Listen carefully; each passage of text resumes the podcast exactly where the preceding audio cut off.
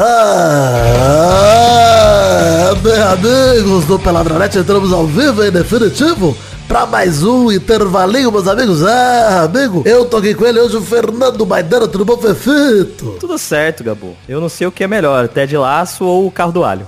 Tá aqui também eles, ela, na verdade, estreando aqui, Cati Barcelos, Catiuxa lá do Vortex, tudo bem, Catiuxa? Tô muito chocada com o Galvão Bueno. tive que me silenciar aqui porque eu tive um ataque. que maravilha. Pô, que alegria. Muito obrigado. Você sabe que a gente foi gravar presencialmente com o Wendel Bezerra anos atrás e eu tive que fazer isso olhando na cara do Wendel Bezerra. Isso que você não viu que tem no final, vai, vai melhorar, inclusive, fica tranquilo. Ai, que coisa boa, que coisa boa. Tô muito feliz de estar aqui, mais do que nunca. tá. Esse é o momento que eu falo sozinho um pouco, mas tô. Caralho, a Catiuxa não conhece esse seu lado fragmentado, né? Não, mas sem, sem, problemas, eu já conheci que lados piores. É, por isso que eu me senti confortável para mostrar pra Catiuxa agora um pouquinho das vozes que estão na minha cabeça. São só algumas, tem muito mais aqui dentro. Agradeça que o Lau Batista não veio hoje. Porra, Léo Batista, bom demais. Mas enfim, hoje nós vamos falar aqui, esse programa é um complemento, Maidana, aquele Peladranet que já faz dois anos que a gente postou, quase dois anos. Caralho, tudo isso. É, o Peladranet 542, intervalo futebol é vida. Olha que coincidência, esse daqui é o, 5, é o 641, cara. 99 programas depois. Nossa. Cara. Estamos aqui complementados. No primeiro episódio lá, para você que não ouviu, a gente comentou sobre as primeiras duas temporadas de Ted Laço. E agora, nesse aqui, nós vamos comentar sobre a terceira e o encerramento, né? Porque é oficial, acabou mesmo Ted Lasso, né, gente? Eu, eu, sim. Acabou, acabou. Dói dizer isso, mas é. acabou. Dói, mas assim, bom ver coisas acabando de uma maneira que você fala, nossa, que saudade, eu vou ter saudade para sempre. Nossa, é bom mesmo, hein? É, não, não ficou algo maçante. É, não virou Supernatural, né? Que é tipo assim, poxa. É, mas Supernatural, a primeira temporada, eu já tava cansado. É, eu nunca assisti Supernatural. Eu assisti três episódios de Supernatural, mas todo ano, por 84 anos, aparentemente, dizia nova temporada e eu ficava, meu Deus, o que é isso? Então, você vai embora então fazer o programinha? Vambora? Vambora. Vambora. Então vamos, meus amigos.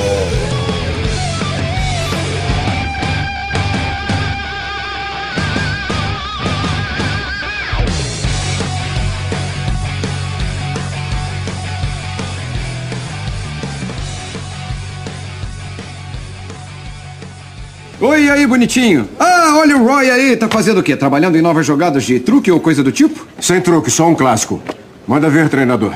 Essa é a melhor forma da gente jogar essa temporada. Hum. Com 4-4-2, que é... Quatro zagueiros, quatro no meio de campo e dois na frente. É, tô ligado. Que orgulho de você. É, o Henry e eu jogamos FIFA aberto enquanto ele estava aqui. Foi bem útil. E aprendemos quem era Maradona. E eu tive que explicar pro meu filho por que cocaína de fato não faz bem a ninguém.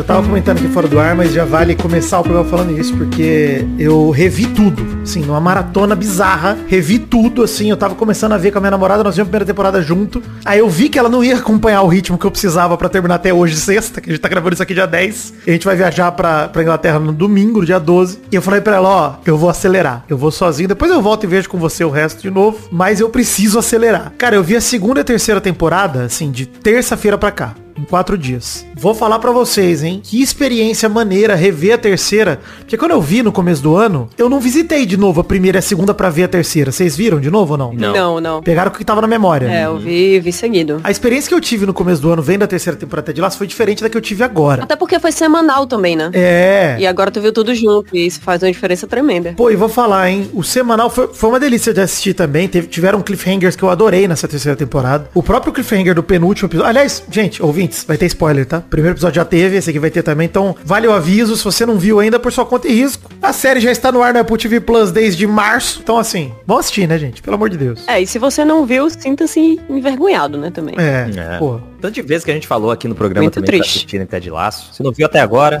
Mas, Dani, a gente tá prometendo esse programa aqui desde julho, Zela. Desde, faz muito tempo. desde março. A gente tá adiando desde que começou a sair a terceira temporada e aí esperamos o momento certo. O momento em que ninguém mais pergunta sobre Ted Laço.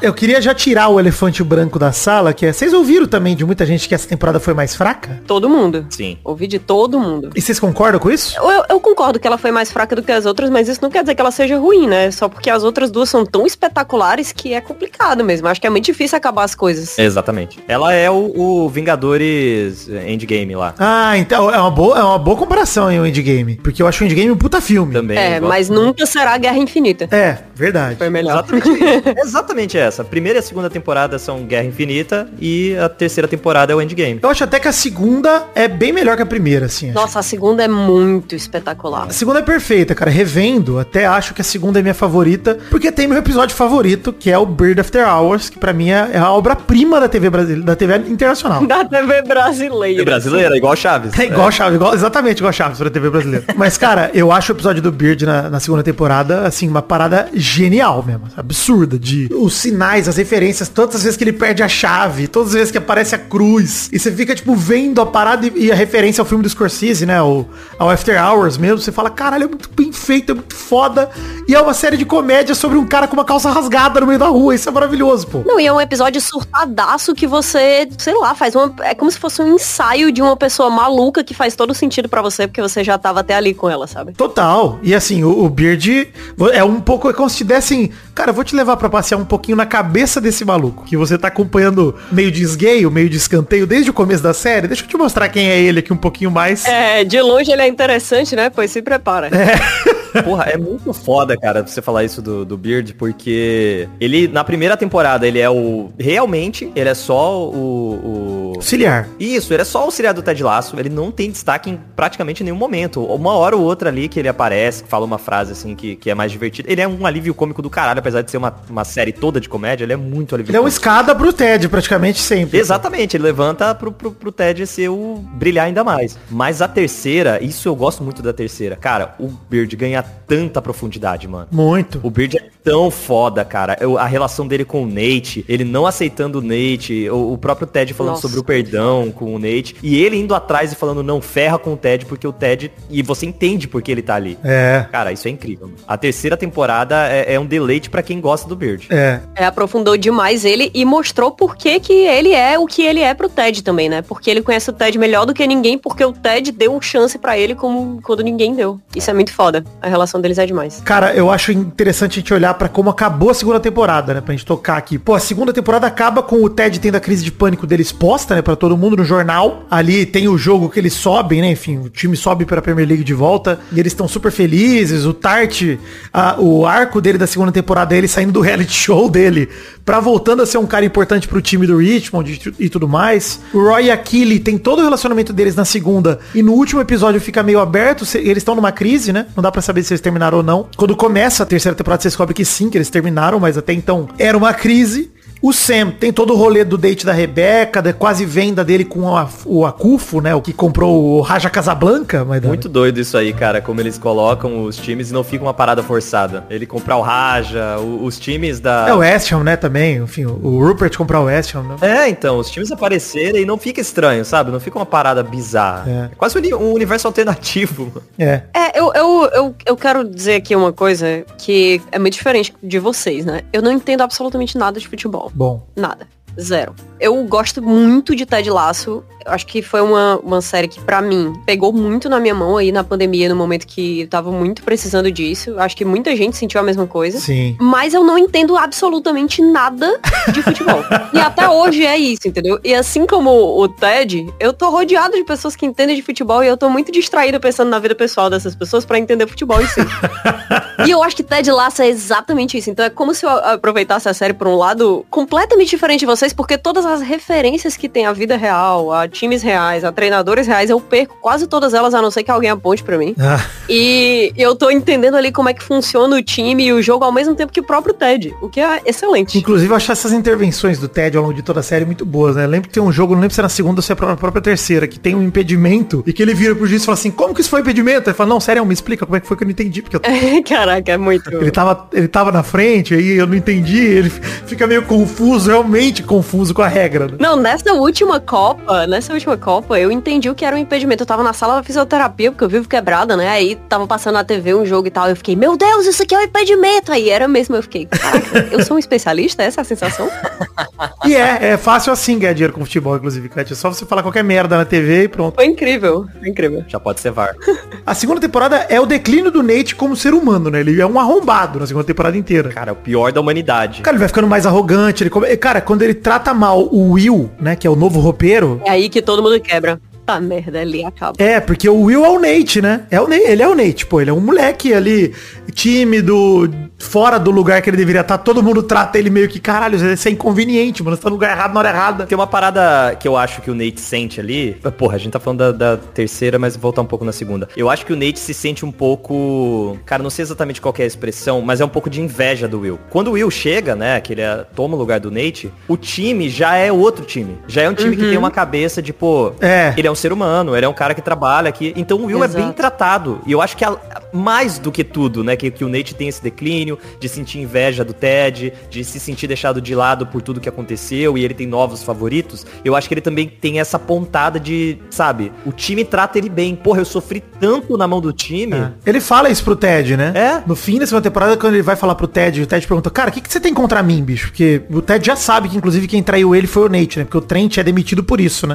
O Trent Green conta pro Ted quem que é a fonte dele que conta a notícia da crise de pânico, fala que foi o Nate e o Ted não fala pro Nate. O Ted só espera, tipo, ó, mano, e aí, o que, que você tem contra mim? O que, que tá rolando? E aí o Nate fala, cara, você me fez sentir o cara mais importante do mundo e depois você me abandonou. Porque ficaram a temporada inteira falando do Roy Kent Effect, quando o Roy volta. Sim. E ele olha em volta, eu concordo contigo também. Ele tem claramente essa inveja de, cara, o Will tem tudo no bem bom. Eu tava aqui sendo zoado pelo Tart, pelos amigos dele. Os caras eram super babaca comigo, o Colin, todo mundo. Era as mesmas pessoas, mas elas eram pessoas diferentes, né? No trato, na maneira. Eu acho que também é uma coisa muito que o, o Nate, quando ele tava ali, ele nunca teve nem remotamente satisfeito, né? Não é nem por causa da validação ou do tratamento externo, é porque ele tava ali se enxergando como um lixo, se sentindo um lixo e achando que merecia muito mais do que aquilo. Que de fato ele merecia, porque ele é um gênio do futebol, né? É. Ele realmente é um Wonder Kid, que é, É, o Under, é, o Underkid é muito foda, inclusive. Fora que a gente fica com raiva disso, mas o cara é bom demais, pô. Ele é muito bom. Muito. E aí ele olha e fica assim, porra, tanto todas as pessoas estão tratando ele bem e agora existe uma, uma corrente de positividade dentro desse time e ele tá colhendo todos os louros de todo o sofrimento que eu passei, como tipo, ele tá aí satisfeito, sabe? Por que, que esse lixo tá se sentindo satisfeito e eu, quando tava aí, não era satisfeito? Por que, que eu até hoje não tô satisfeito estando onde eu tô? É isso aí. Eu acho que essa é a grande coisa do Nate, né? Que ele sempre vai olhar as coisas de um jeito muito negativo porque ele tem esse amargor muito forte dentro dele. É isso. E, e você vê que todo mundo redor dele tá tentando ajudar ele, ele só tem um bloqueio tão grande que ele não consegue enxergar. Quando ele tá querendo lá a mesa pros pais, no- fim da segunda temporada também, que é aquela mesa na janela, né? E ele vai pedir ajuda até com a Jade, que vira a namorada dele, a Gabriela Prioli, inclusive. E aí, porra,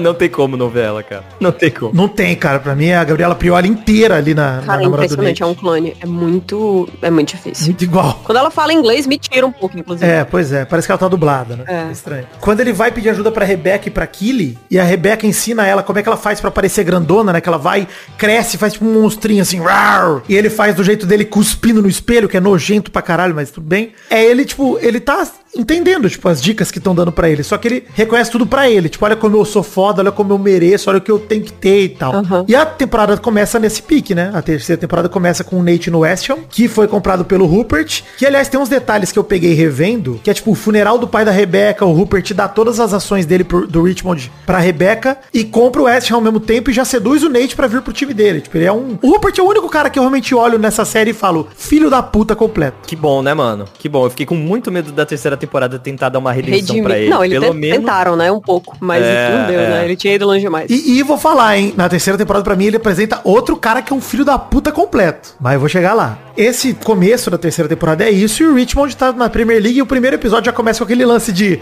o Richmond, todo mundo tá o prognóstico deles serem últimos, né? No, no campeonato. Eles vão ser, tipo, os lanternas, e o West Ham tá entre os top 4. E a galera fica, tipo, caraca, como que o time do Nate vai voar E a Rebecca ainda tá toda amargurada, né? Ela vira pro Ted e pede pra ele, pô, quero ganhar do Rupert só, só quero ganhar dele. E ela precisa que o Ted leve a sério, né? Que é um negócio difícil. Quando você tem uma pessoa muito poliana do seu lado, é muito difícil você conseguir que essa pessoa leve alguma coisa muito a sério do mesmo jeito que você, ainda mais por vingança, que é um sentimento muito nobre. E pô, o Ted, é engraçado isso, porque o Ted começa a temporada em outro ritmo, né? Ele começa a temporada se perguntando, cara, o que, que a gente tá fazendo aqui ainda? Ele pergunta pro Beard, cara, o que, que nós estamos fazendo em Londres? Por que, que nós estamos aqui ainda? Porque ele sente saudade do filho, né? O começo da temporada é ele com o Henry no aeroporto, devolvendo o moleque pros Estados Unidos. Então você vê que a série, até esse final melancólico do Ted voltando pros Estados Unidos, no primeiro episódio da terceira temporada já tá lá. Esse desejo dele de, cara, sei lá o que eu tô fazendo aqui ainda. Quem lembra ele é o Henry, que vira e fala, não, você tá aqui porque você vai tentar ganhar tudo, pô. Você quer ganhar as, as paradas, você quer... Ele meio que lembra o Ted o propósito dele, mas o Ted já não tá mais sentindo esse propósito, né? O que dá um puta dó, na real, porque o Ted nessa terceira temporada, ele tá sem a Sharon, né? Porque a psicóloga vai embora. É muito triste. Ele tá meio sozinho.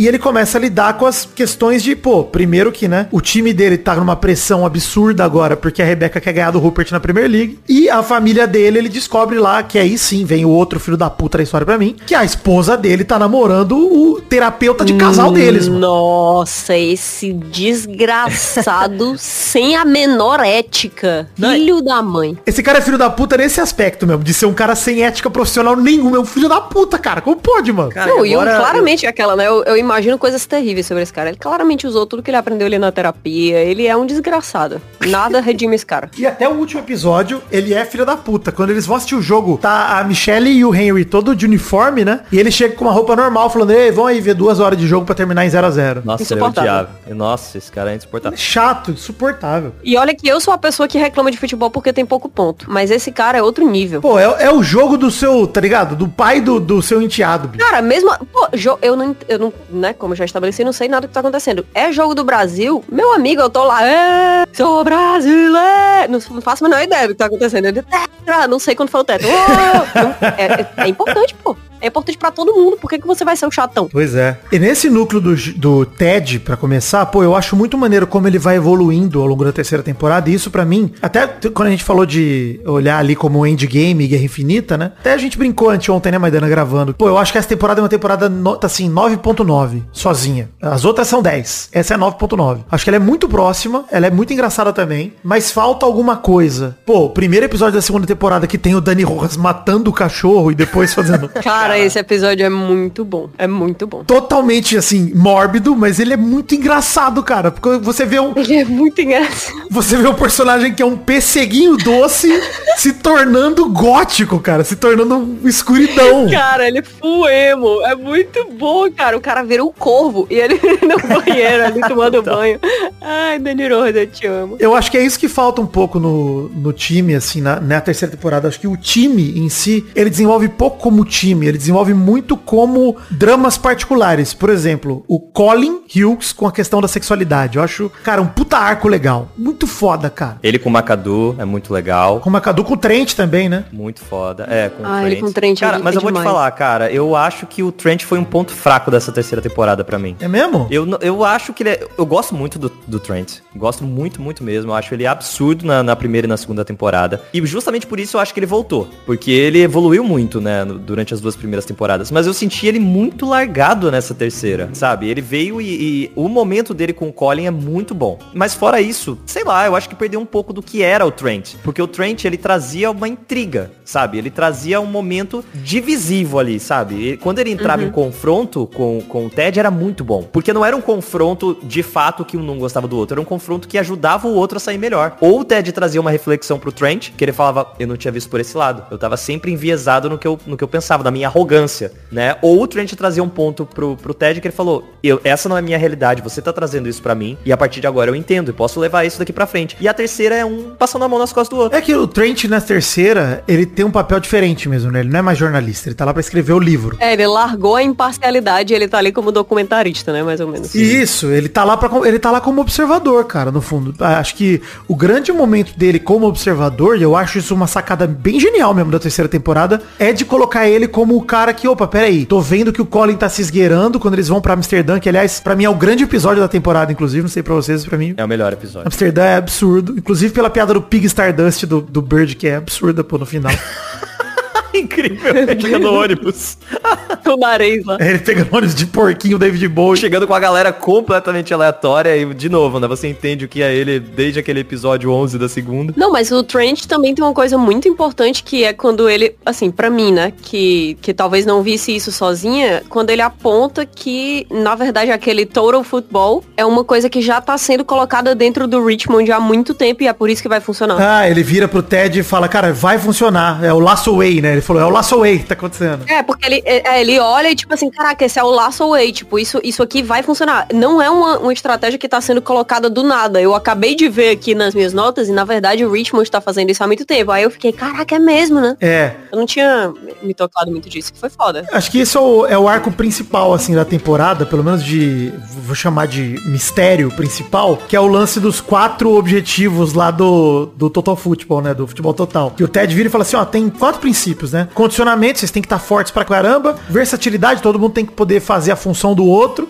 Awareness, que é você tá. Puta, esqueci a tradução pra essa palavra, mas é tipo, você ter noção de tudo que tá acontecendo, né? Você ter plena consciência. É, você tá atento, né, a tudo. É. E o quarto ele fala, pô, ainda não sei qual é, mas nós vamos descobrir. Eu tenho certeza que tem um quarto. O Ted fala, pô, e parece que é só uma piada, né? Tipo, qual que é o quarto? Até o Dani tenta adivinhar no final e o Ted fala, não, não é isso não. não é, não é, mas beleza. Muito bom. E no fim, no último episódio, quando eles remontam o Believe lá, ele, o Ted fala, tá aí, ó, o número 4. É isso aí. Ai, cara, nossa, nessa hora já tinha ido pro inferno e voltado, e tipo, a cara toda inchada. Né, não Muito tem como não chorar nessa cena. Não tem como. Eu acho que o último episódio ele é muito redondo, cara. Ele é emocionante do começo ao fim. E eu acho que ele é até uma homenagem até de laço inteiro, cara. Completamente. Ele faz referência a muitos momentos, assim. Ele puxa momentos lá da primeira temporada, mostra pra você de novo, você fala, caraca, é isso, é isso que tá acontecendo, as coisas estão entrando no eixo. E meio que quando termina o Ted Lasso vai embora, você fica assim, tipo, é isso, cara. Ele fez o que ele tinha que fazer lá, ele mudou a vida de todo mundo. E ele é esse cara, né? O Ted Lasso, desde o começo, ele é esse cara que, pô, ele foi um remédio difícil de engolir pra quem era muito fã de futebol e tal. Mas uma vez que engoliram, eles adoraram, eles quiseram mais, cara. Eu acho que o final dessa temporada, na verdade, ele é muito bom.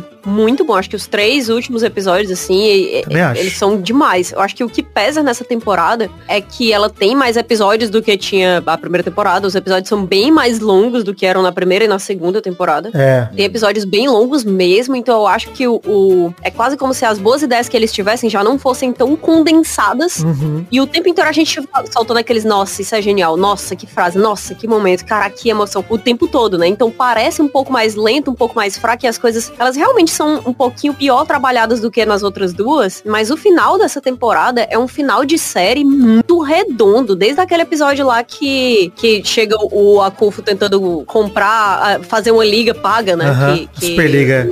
vai influenciar o, o povo do, do futebol e tal.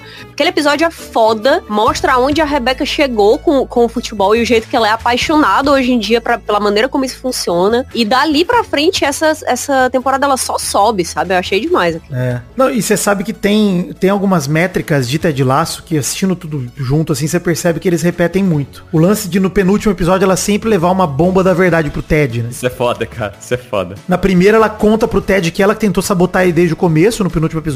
Na segunda temporada, no penúltimo, ela conta pro Ted que teve um lance com o Sam também. E aí ele percebe, fala assim, ó, isso aí é igualzinho ano passado, hein? Antes da última rodada você vem me contar alguma parada foda. É porque o Sam tava, tava pra ser vendido. Eu acho que é no- não é o episódio do Akufo, que, que aí ele fala, pô, vai ser bom, vai ser bom pra ele, ele tem que ir. Ela fala, não, porque eu tenho um caso com ele. Sim, sim. É logo depois do episódio de Akufo, né? Porque o Akufo tá no último episódio também, depois que o Sam nega, né? Ele joga, ele joga a última partida e fala, não vou, mano, desculpa. E o Akufo fala que nunca mais vai deixar ele em paz. Vai cagar, né? Cara, é bizarro. Chama ele de nigeriano de merda e o caralho. Fala que ele nunca vai jogar pela seleção. É foda que depois ele volta mesmo e causa isso na terceira temporada. É... É. Nossa, mano, que outro personagem desgraçado, viu? Ele e o Francis, que é o companheiro dele que não dá toque de mão, né? Que tira, que tira a mão na hora que o Sam vai tocar. Fala, pô, Francis não faz isso. isso é foda, porque a Rebeca tem um arco na terceira temporada pra mim muito claro, mano. Assim, ela começa ainda obcecada pelo Rupert, de vencer dele, de ganhar dele de alguma forma, de machucar ele, né? Ela não quer mais sabotar o time, mas ela quer machucar o Rupert. Sim. E aí ela vai lá na vidente da mãe dela. E esse, esse assim, é uma parada que eu não gosto tanto da temporada, mas que eu acho detalhe legal pra Rebeca, assim. Dela ir na vidente, a vidente fala pra ela lá do, da caixa de fósforo verde, do Shining Nine Armor lá, né? Que fala errado.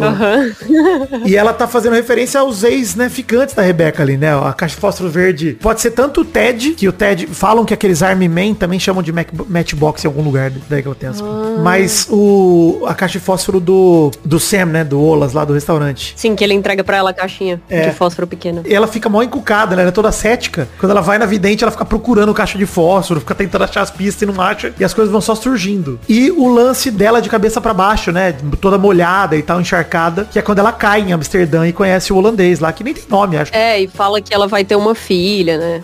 Fala que ela vai ser mãe, ela vai fazer... Oh, essa parte é foda, hein? Porque ela vai no É, médico... fala que ela vai ser mãe. Nossa, é muito pesado essa parte, cara. É muito sinistra. Pô, o médico ligando pra ela depois do jogo que o, o Richmond perde naquela pancadaria com o, West Ham, inclusive. Que, inclusive, cara, uma personagem que foi uma excelente adição. A CFO da Killy, a Bárbara, ama violência. É muito bom, é muito bom. Um grande momento. É, inclusive, ela reencontra o John, que é o Shight Nine Armor, né? Que é o cara que é o ex. O cara que vai no date duplo dela com a Killy e o Roy, né? Na segunda temporada. Quando a Rebeca vai passando e fala, pô, não vou ser mãe, não posso ser mãe, e é evidente. Você vai vendo que ela vai lutando contra aquilo, e mesmo assim as profecias continuam acontecendo, até que no final de tudo, quando o Rupert tenta beijar ela e ela afasta ele, né? Logo depois do negócio da liga de. da Superliga. Que aliás, eu abri um parênteses daqui a pouco pra falar disso, mas eu acho muito foda que ela afasta o Rupert e ali ela percebe que, caralho, eu superei esse maluco. É, já deu, já deu. É muito foda essa cena. É muito foda, porque quando ela volta, no primeiro episódio de Ted Laço, quando começa o, o último episódio, né, eu digo. Primeiro episódio de Ted Laço, ela vira pro Higgins e fala, você quer essa porra desse quadro que o Rupert me deu? E o Higgins fala, pô, mas é um quadro que vale milhões. Ela, ah, que bom, você devia ter aceitado então, né? no último episódio ela volta, o quadro tá na parede. E é muito maneiro, que ele não tá na série inteira. Ela tirou esse quadro da parede porque lembrava o Rupert. Ela ia se desfazer e ela volta a botar o quadro na parede como se ele fala, tipo, mano, é isso aí, eu superei, esse é um bagulho que tá pra trás na minha vida e eu vou seguir em frente. Mas é um negócio que também, ela, assim, né? Eu concordo, ela superou. E ela superou de, de várias maneiras. Na verdade, eu acho que a Rebecca, ela já tinha superado. Porque ela já tinha várias outras coisas na vida dela. Só que existe uma coisa da raiva e da vingança que ela é muito difícil de largar. Não porque você realmente precisa se vingar depois de um tempo, sabe? Porque eu acho que a Rebecca, pra gente que tava assistindo, ficou muito claro que ela já ganhou do, do, do Rupert há muito tempo, sabe? Sim, sim. Eu fico falando Rupert, eu tô no Nerdcast RPG, calma. que ela já ganhou do Rupert há muito tempo. E ela, ela continua com isso na cabeça como se ela ainda tivesse que fazer algo, mas ela já tem uma família que ela encontrou, ela já tem uma melhor amiga, que é um dos relacionamentos mais bonitos dela, ela já tem É. a fidelidade dos amigos, um time incrível, grandes coisas da vida dela que o, o Rupert, na real, não tem nada, né? Ele, ele não evoluiu em absolutamente nenhum aspecto desde que a série começou. Não, ele decaiu. Ele decaiu pra caramba, Exato. né? A terceira temporada é uma queda pro Rupert inacreditável. Porque primeiro que ele sempre foi um cara que nunca colheu consequências negativas de nada. Todo mundo lambeu ele. Exato, não aprendeu nada. E primeiro, o Nate rejeita ele. Quando ele chama lá pro Guys Night lá e o Nate fala, pô, só vim aqui te avisar que eu não vou não. Que eu vou voltar lá pra ficar com a minha mulher. E ali o Nate tá pedindo as contas praticamente, porque ele não volta mais pro Weston, né? Ali ele percebe, pô, Sim. porque no mesmo episódio que o Nate apresenta a Jade, a Gabriela Prioli pro Rupert, o Rupert meio que dá uma flertada com ela, trata ela de qualquer jeito, esquece o nome dela na hora que vai falar pro Nate, acho que ela chama ela de Kate, inclusive, fala tipo, ah, adorei conhecer a Kate, vai, vamos sair depois do jogo.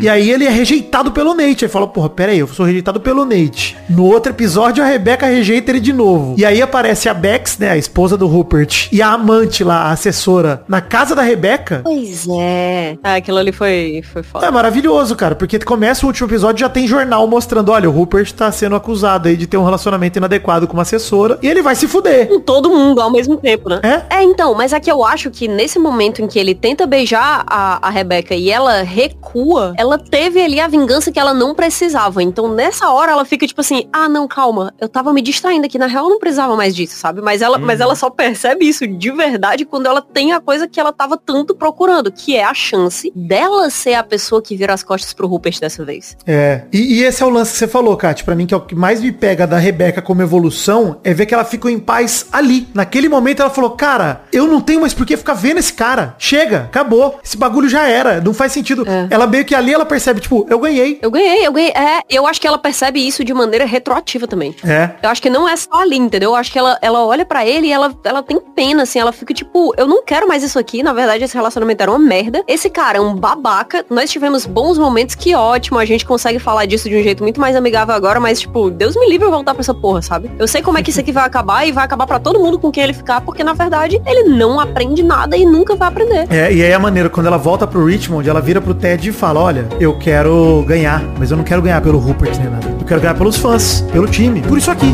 pela gente. Isso serve pra todo mundo, hein? Roy! Kate! Quero a sua bunda peluda na minha sala agora!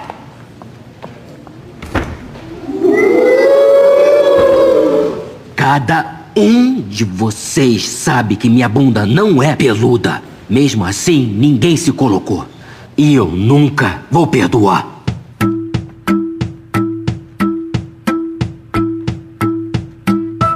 Esse episódio da Superliga, eu falei que ia fazer um parênteses, eu preciso falar, porque a Kátia não sabe disso, Maidana, eu acho. Mas isso é real. Não, eu, eu descobri, eu descobri. Já descobri que a Superliga é, assim, foi um plano real. É, e vira e mexe, esse plano volta a aparecer aí, e os grandes times têm esse sonho de fazer, em vez de Real Madrid e Barcelona disputarem o Campeonato Espanhol, fazer um campeonato mais longo, que seja os melhores times do mundo disputando entre eles, meio que NBA, assim, sem rebaixamento, sem nada. Ai, cara, mas isso é muito, isso é muito idiota mesmo, sabe? E esse episódio deixa muito claro por que isso é idiota. Você pegar uma coisa que veio do povo, serve ao povo, que só é popular por causa da galera e você dizer assim, ah, gente, eu vou fechar aqui só pra área VIP, tá? Nossa, dá, dá muito nojo isso. O discurso da Rebeca na mesa, ele é perfeito, ele é absurdamente bem escrito, é bizarro. O episódio é o auge dela, mano. É um absurdo quando, quando tudo foi construído pra ela brilhar nesse momento. E a cara que ela vai, tipo, quando ele tá falando e ela vai ficando com a cara progressivamente mais chocada com o que tá sendo proposto ali, tá todo mundo calado, levando em consideração realmente o que tá falando, sabe? E, e ela é a única pessoa que entrou nisso, não pelo futebol, não pelo povo, não pelo time, mas pela vingança, e ela é a única pessoa que tá ali entendendo qual é o real propósito desse esporte. Muito foda. É, é da hora que o discurso dela, ela tem uma,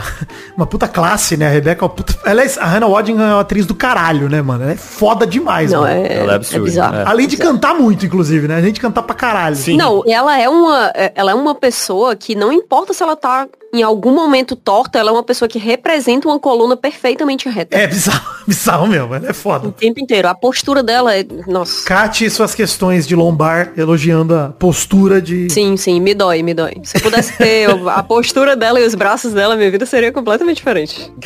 eu queria ter os braços dela também. Tá Porra, bom, Também, gigante. porra. Queria que ela me batesse, eventualmente. Enfim. Enfim. Quando a Rebeca começa a falar na mesa, ela vira e fala, tipo, is this a fucking joke? Ela fala no meio dos caras, né? E ela não queria nem ir na reunião, porque ela fala, pô, o Rupert só me chamou porque eu sou mulher, vai pegar bem pros caras. Tem uma diretora mulher no grupo, na Superliga. E o Higgins meio que fala, tipo, ah, vai lá ouvir os caras, não custa nada eu ir lá ouvir. E é maneiro, porque a Rebeca é a pessoa mais cheia de confiança na série, né? A gente não vê ela fragilizada, a não ser nos momentos que a série aponta pra gente, no funeral do pai dela, nas questões amorosas pós-Rupert, né? Ela se envolvendo no Benter e tal. Mas como diretora, ela parece implacável. E logo antes dela entrar na reunião, que aparece ela se olhando no espelho e se vendo criança, Ai, cara, aquilo me quebrou demais. levanta os braços e faz. Aquilo pra mim é tipo, velho, obrigado pelo desfecho que vocês deram pela Rebeca, porque pra mim é perfeito, cara. Assim, vocês construíram ela de um jeito de. O maior momento dela, ela lembrou dela criança, ela lembrou dela criancinha, vulnerável, e falou: Ó, vou encarar mais uma aqui. Que é meio que o rolê que ela fala pro Nate. Fala assim, velho, nunca fica fácil. Você só acostuma a encarar as paradas. E não- fácil não fica. É, e é um nível de autossuficiência muito foda, né? Quando você para pra pensar nela se vendo criança, porque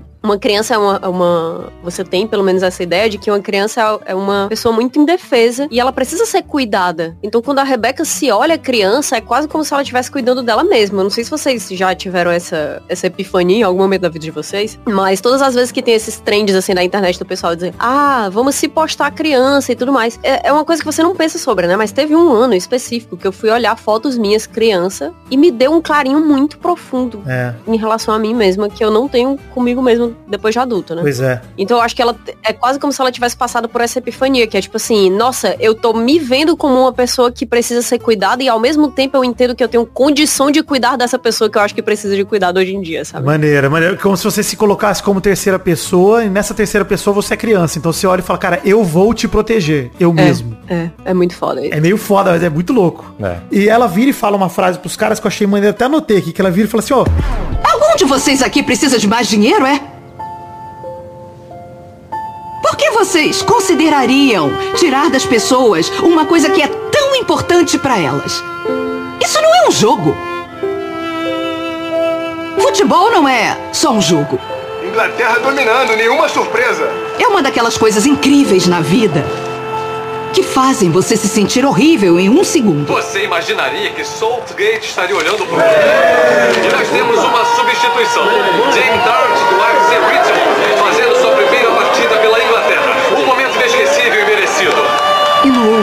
Você sente como se fosse amanhã de Natal. Dart veste a 24 em referência ao seu companheiro de equipe do Richmond, o espetacular Sam Obsania. Ele tem a capacidade de transformar homens comuns em heróis e vilões.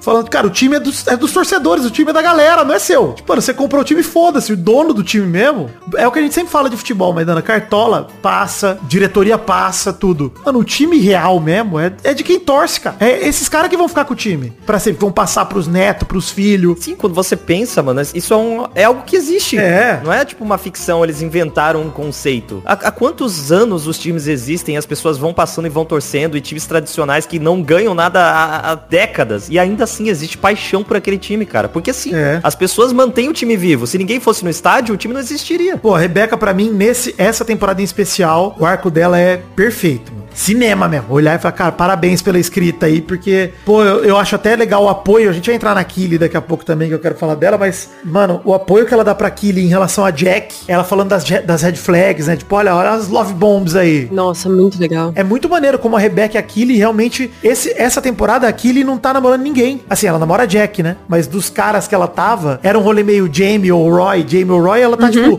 mano, vou arranjar uma outra namorada e a Rebeca tá ali do lado falando, mano, você nem conhece essa pessoa, calma aí, cuidado aí, pô.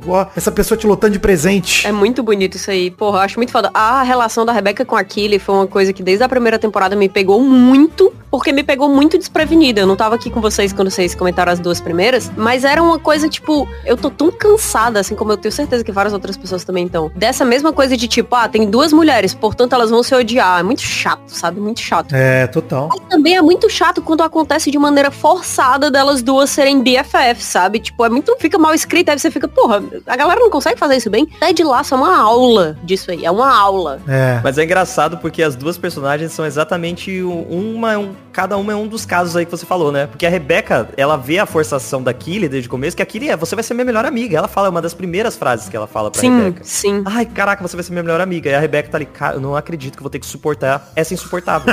né? Exato. Tanto é que ela, ela arma todo um plano lá na primeira temporada pra ferrar o, o Ted com a Killy, né? Inclusive isso. É. Sim, sim, e você acha que aquilo vai se manter eternamente. Pois Mas na é. verdade não, não se mantém, entendeu? Eu tenho uma, uma amiga, que é uma das minhas amigas mais próximas, que ela fez exatamente isso. E ela faz isso consistentemente. Que é tipo assim, ela olha uma pessoa, ela entende quem é a pessoa, ela diz, cara, eu vim aqui te avisar que tu vai ser uma das minhas melhores amigas. e aí você é uma vítima dessa amizade, entendeu? Que bom, por um momento eu achei que ela tinha armado alguma coisa pra destruir a sua carreira. Poderia, poderia. mas, é- mas é uma coisa que parece forçada, mas ao mesmo tempo, no final das contas, quando você para pra pensar, todo tipo de relacionamento, amoroso ou não, e principalmente, eu diria, amizade depois de adulto, é uma escolha ativa. E a Killy é muito boa nisso. Eu acho muito impressionante isso, porque requer uma, uma maturidade de você se deixar abrir pra pessoa que tá tentando ativamente chegar ali perto de você e você entender que, tipo assim, o que é que você vai ganhar se fechando completamente, entendeu? E, e é, é muito massa. Essa relação da, da Rebecca com a Killy é demais. E quando chega aquela cena ali nos créditos da Killy entregando pra ela o, o plano do time feminino de futebol, é muito foda, é muito foda. Muito foda. Esse arco da Killy todo eu acho muito maneiro, porque ela e o Roy tem esse paralelo, né? Eles terminam entre a segunda e a terceira, você não vê eles terminando, e os dois focam no trabalho, né? O Roy foca em trabalhar como treinador, em virar um treinador melhor, porque afinal de contas o Richmond tá sem o Nate, né? Então tá só o Beard e o Roy ali, e eles estão se virando com a parte tática, que era a parte que o Nate era gênio. E ao mesmo tempo a Killy tá abrindo a empresa dela. Pô, os investidores do Banter lá, que depois a gente descobre que é a, a empresa da Jack, né? Criaram a KJPR, que aliás é um escritório maravilhoso, que ela tem a, né, ela herdou o escritório de um ex-chefe assediador que tinha lá e o, por isso que a- a- o vidro dela acende e apaga. Ele consegue enxergar dentro da... o Foscão, assim, ela, nossa, o que é isso? Então, os inquilinos antigos, eles tiveram que quebrar o contrato porque o chefe vivia sendo pego beliscando a bunda dos funcionários o tempo todo. Ah, bom. Um belisco de um homem é o ganho de outra mulher. ela é foda, cara. Ela é muito foda. Enfim, conhece a Jack, conhece a namorar a Jack, a Jack vira uma namorada super grudenta, só que ao mesmo tempo que ela faz o bagulho que o Roy já faz na segunda temporada, né, de quando eles trabalham juntos, que o Roy tá em todo lugar que aqui ele tá. Tem um episódio maravilhoso que ele tá fazendo um puta papel de idiota, de você vai pegar café? Eu vou também. Aí ela, ai caralho, puta, eu queria ficar sozinha cinco minutos e não consigo. Esse episódio é muito bom, mano. E a Jack faz a mesma coisa, cara. Ela começa a mandar, só que com um presente, né? Começa a mandar um presente atrás do outro. Ela manda o livro lá da Jane Austen autografado, zoado, né? Que ela autografa em cima também, como se fosse um recado pra Killy. Não, aquela ali me doeu em níveis. Nossa, imagina.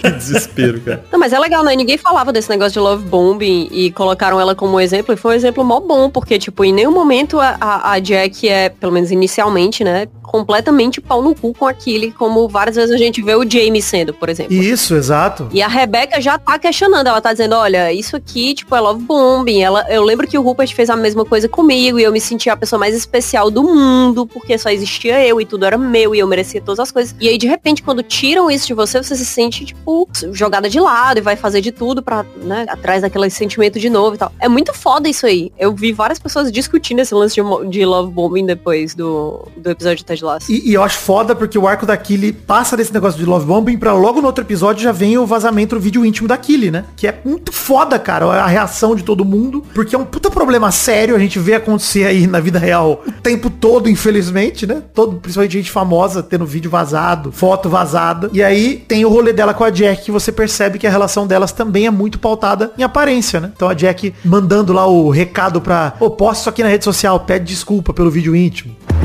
É, Jack me pediu pra te dar isso. Ah, o que é? É uma declaração. Eu gostaria primeiro de oferecer minhas sinceras desculpas. Eu lamento profundamente pelo vídeo que alguns de vocês viram online.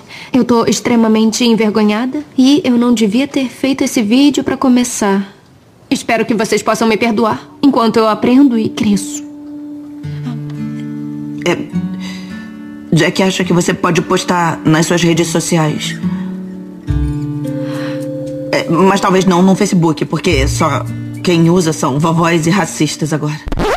Aqui ele olha e fala, puta, eu não vou postar essa merda, que porra é essa? Eu acho muito foda isso, cara. Aquilo é uma pessoa de muita integridade, apesar dela parecer full porra louca. É. Ela sabe muito quem ela é, é uma personagem muito interessante. Ela é muito consciente, né, do que o que ela faz de certo e errado. Ela fala, pô, se eu não fiz nada de errado, eu não vou pedir desculpa, tá louco? Não- É. Eu sou vítima desse negócio de, de vazamento de vídeo, cara. É muito foda, é muito foda isso aí. E aí, pô, elas vão pro zoológico, a Jack tá fingindo que tá tudo bem, e a Jack encontra uma conhecida da família e fala, essa aqui é a minha amiga, Killy. E ela tá fazendo love bombing com a mina faz três episódios, e de repente, minha amiga aqui, a Killy Jones, fala, porra, mas só porque tá estourando o escândalo, né? Muito triste você ver como a relação das duas, ela parece ser uma parada mó maneira, a Jack até em alguns aspectos, como a Kat falou, parece ser muito mais consciente da relação que o Roy, que o Jamie, ela pede desculpa, ela se posiciona e tal, e ao mesmo tempo, nesse momento que precisa de algum tipo de aparência que pode manchar a imagem dela, a Jack simplesmente vira uma arrombada. É aquele lance da pessoa terapeutizada de Twitter, né? É. Que, que É. tem muito. É uma coisa que é muito comentada hoje em dia. Eu, eu, eu nunca convivi de verdade com uma pessoa terapeutizada de Twitter como comentam, mas é bem essa vibe, que é tipo assim, ah, tipo o escândalo que aconteceu recentemente de PR envolvendo o Jonah Hill, né? Que é tipo assim, ah, eu vou falar todas as coisas corretas e eu sei como o relacionamento deve ser, e eu sei como fazer ele parecer saudável, e eu só tô fazendo o meu melhor e tratando você bem, mas tipo, eu tô usando todas essas coisas pra fazer você ser exatamente a pessoa que eu quero, e se não for, quer dizer que você tá me ferindo, sabe? É isso aí. Quando a Killy não faz o que a Jack quer, a Jack não só vai embora pra Argentina, ela tira o investimento na empresa da Killy e quase fecha a empresa da Killy, né? A Rebeca,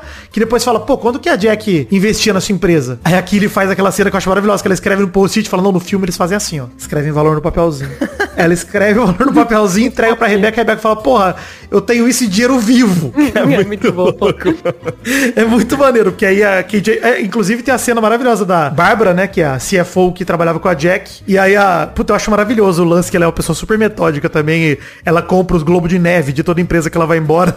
E aí aqui lhe dá um de presente, ela fala, não, mas eu preciso te comprar. Porque eu, eu tenho que comprar todos.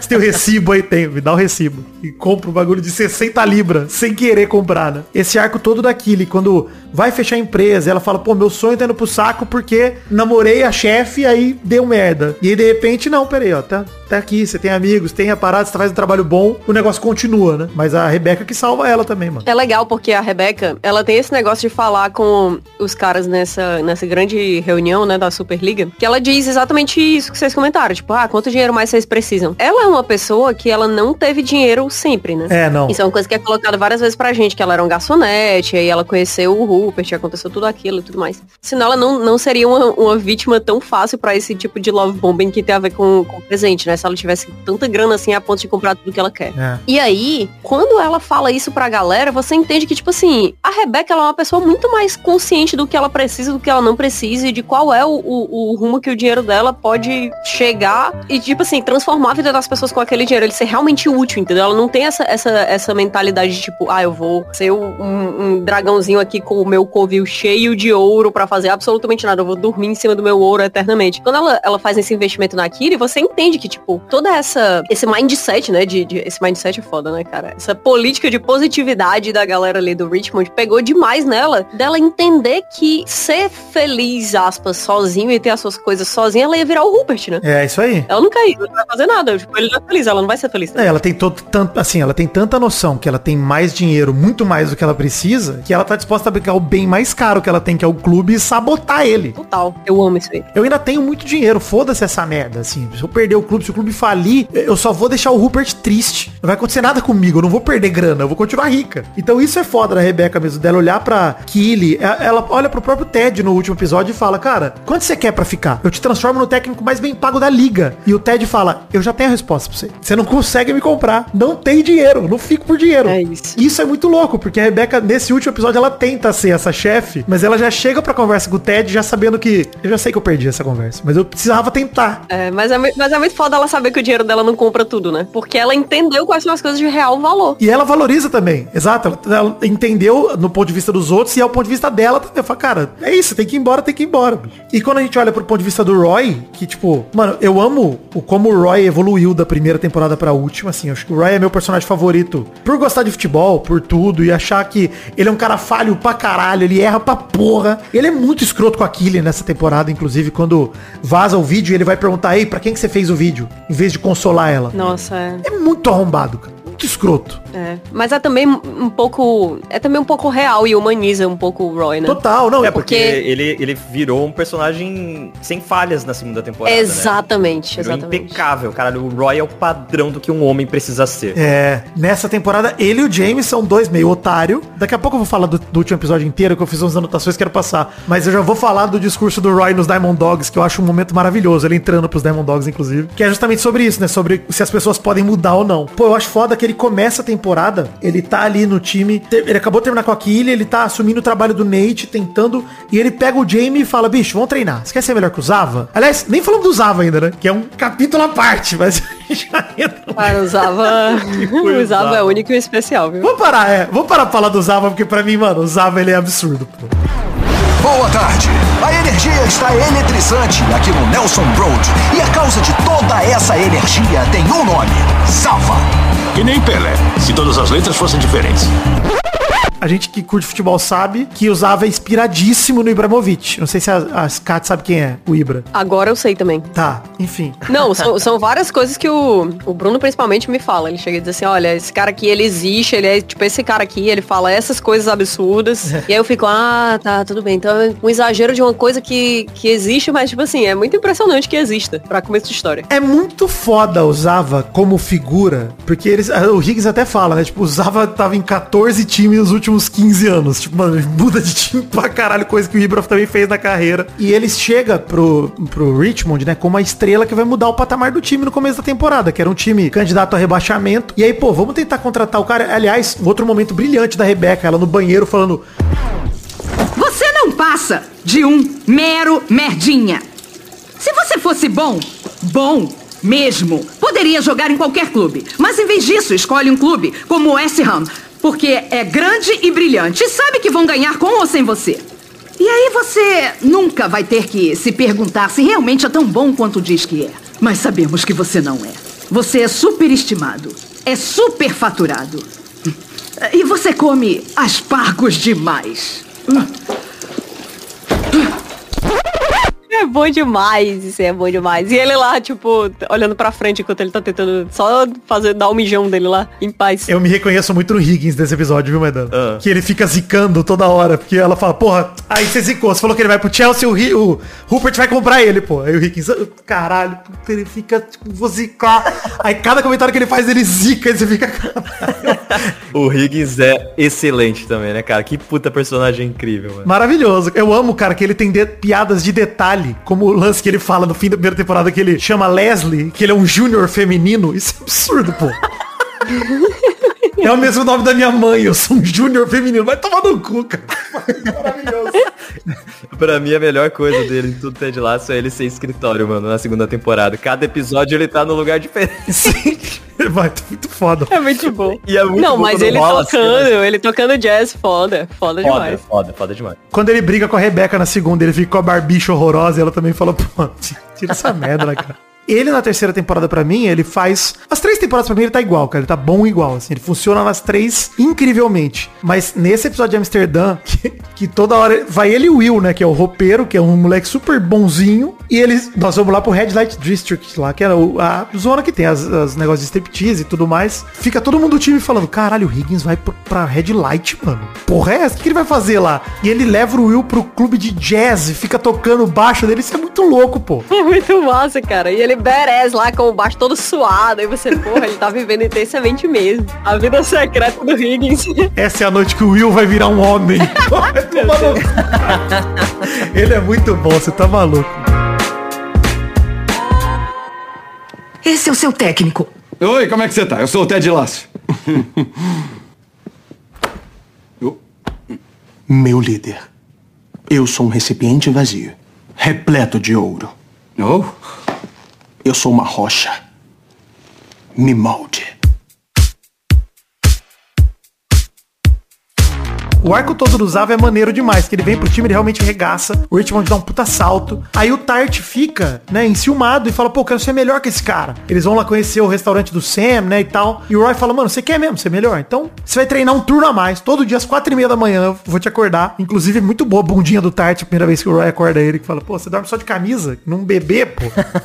que nem um bebê. Eu tome dos anjinhos sem fralda. É muito bom. O, a relação deles dois é muito massa, né, cara? É. Porra. Eu acho que é a melhor parte pros dois, assim, da temporada. Porque ao mesmo tempo que os dois continuam sendo uns babaca, um ajuda o outro a ser um pouco menos babaca, né? O Roy ensina muito pro Jamie e o Jamie nessa temporada ensina muito pro Roy. cara. Demais, demais. Um, a- nossa, o Jamie acerta em pontos aqui que você esperava que o Roy acertasse porque ele virou essa pessoa perfeita mesmo, né? Sem defeitos. E é muito surpreendente, mas é massa. Tem hora que a Shandy, que é a amiga da Killy, que a gente nem citou aqui, né? Que é a amiga da Killy que... Que é completamente maluca. Nossa, é verdade. Que muda o subtítulo do Bender pra Quer fuder uma celebridade? Clica aqui. Aliás, cara, o que, que é o comercial dos cara, do Dani Rojas e do Zorro fazendo comercial pro Benter, cara? Puta que pariu, é maravilhoso. Nossa. Inclusive tem outro momento grande, né? Vamos falar depois, mas outro momento grande do Dani que é quando ele vira. Psicopata na seleção do México. Isso aí. Isso aí é absurdo, pô. Ele pega o Doritos dele e joga no chão, cara. Foi Não, muito o Zorro foda. mudando o nome pra Van Damme. É muito, muito foda, cara. Tem a ver com o Zava. É, isso é tudo o arco do Zava, né? Tudo o Zava. O Zava, cara, o Zava pra mim, ele é uma figura, assim. Pra mim, do Zava tem dois momentos que eu acho chave, assim. A primeira vez que eles vão fazer o Richmond on Three lá, que eles botam as mãozinhas, e o Zava entra no meio e faz, todo mundo bota a mão nele. É como se ele fosse um santo, é muito foda. e quando ele faz o hat-trick num, num jogo lá, que acho que ele até rouba um gol do Jamie Tart, inclusive em badalinha, e ele tira a camisa e abre os braços, e nas costas dele tem ele tatuado de braço aberto. Tem ele mesmo. Pô, é muito foda. É muito foda isso. Pô, isso é muito absurdo, velho. Vai tomar no cu. Isso daí tem em Sonic 2, a mesma piada, e vou te falar, nunca fica ruim essa piada. Essa piada é inacreditável. Não, e você super confia que ele se tatuaria. É muito foda. Nossa, sim, eu tô na beira, ô Kat, de me tatuar. Isso me faria muito feliz daqui. Um dia, quem sabe. Mas, pô, eu acho que esse bonding do Roy e do Jamie é muito maneiro. Quando eles começam a treinar junto, e aí o episódio de Amsterdã que, pô, o que, que é o Jamie ensinando o Roy a andar de bicicleta, mano? Vai se fuder. Muito bom, cara. Amsterdã é, é o melhor episódio. Pelo vovô, faz pelo vovô, pô, é muito foda. Amsterdã, que episódio foda, cara, porra. O Roy, Maidana, faz como eu faço com daltonismo, né? Que eu não acredito em daltonismo, acho que é tudo uma conspiração. Ele faz isso com moinhos. é muito bom, cara. Cara, moinho é uma mentira. Não existe moinho, não tem lugar nenhum. É muito foda. E a hora que eles vão de bike, pô, esse episódio é, é sensacional, cara. E é o bonding deles total, né? O Jamie e o Roy. Ali que eles se respeitam de verdade, que é quando o Jamie literalmente ensina alguma coisa pro Roy, né? Fala assim, ó, você não sabe andar de bike, eu vou te ensinar. Cara, o primeiro tombo do Roy caindo de lado na bicicleta é maravilhoso, pô. Cara, Paradinho, eu- com as perninhas paradas. Eu caí de bicicleta exatamente desse jeito. na Holanda, do lado de um idoso, que só tinha eu e ele na rua. Esse idoso olhou pra mim com asco, com asco. Porque, cara, eu sou uma pessoa adulta, né, cara? Por que, não sei andar de bicicleta? É ridículo isso. Na Holanda é mais ridículo ainda, porque eles só fazem isso, né, da vida deles. Então, eu entendo o Roy Kent em, um, em zero um aspecto. Saber a letra de Let It Go de Frozen também é outro aspecto que eu entendo muito o Roy Kent. E gostar do Diário da Princesa. É, é, pô, esse diálogo, inclusive, da Julie Andrews, ele é inacreditável. Lindo. Fuck yeah, Princess Diaries! É muito foda. muito massa. Treinar uma superestrela não pode ser igual resolver um problema como Maria. O problema, na verdade, na história eram os nazistas, não é treinador? Por favor, Madre Superiora, vamos pensar mais. É, é isso. Desculpa, Roy, sei que não gosta desse papo de teatro musical logo de manhã. Não, tá permitido. Eu tinha um crush na Julie Andrews. Na verdade, ainda tenho. A voz, os olhos, o sermão que ela com certeza daria se você se comportasse mal. É. Vamos fazer isso. Melhor personagem de todos os tempos de Julie Andrews, vai! A porra da Maria! Resoluto como sempre. Vai, treinador. Eliza Doolittle. Uh, foi logo no teatro. Gostei, hein? Professor Higgins? Claro que é a Poppins! Uhum. Idem, 100% de acordo. Trent, você tem um, não precisa ter, mas você tem? Clarice Reynolds, rainha de Genóvia. Oh! Cacete, Diário da Princesa! Obscuro. Arrasou. É por isso que a gente fala, pô, que o Roy, ele não. Ele surpreende quando ele demonstra qualquer tipo de falha. Porque ele, ele tá tão perfeito, sabe? Ele é, um, ele é um tio tão legal. E aí ele começa, a, tipo, aquela. É. Aquele, aquela cena que ele tá usando a blusa de tie-dye que a sobrinha dele fez pra ele. Pô, a blusa de Roy, né? Que é red, orange e yellow, né?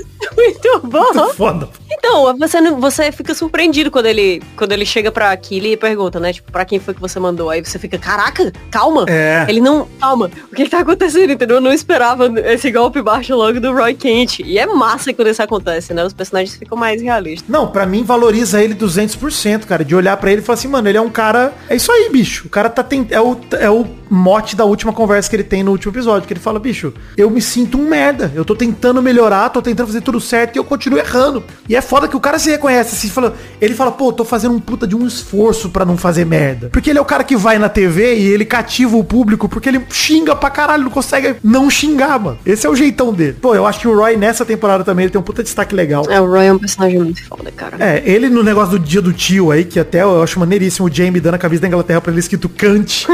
e ele, eu adorei, eu adorei, eu amei o presente.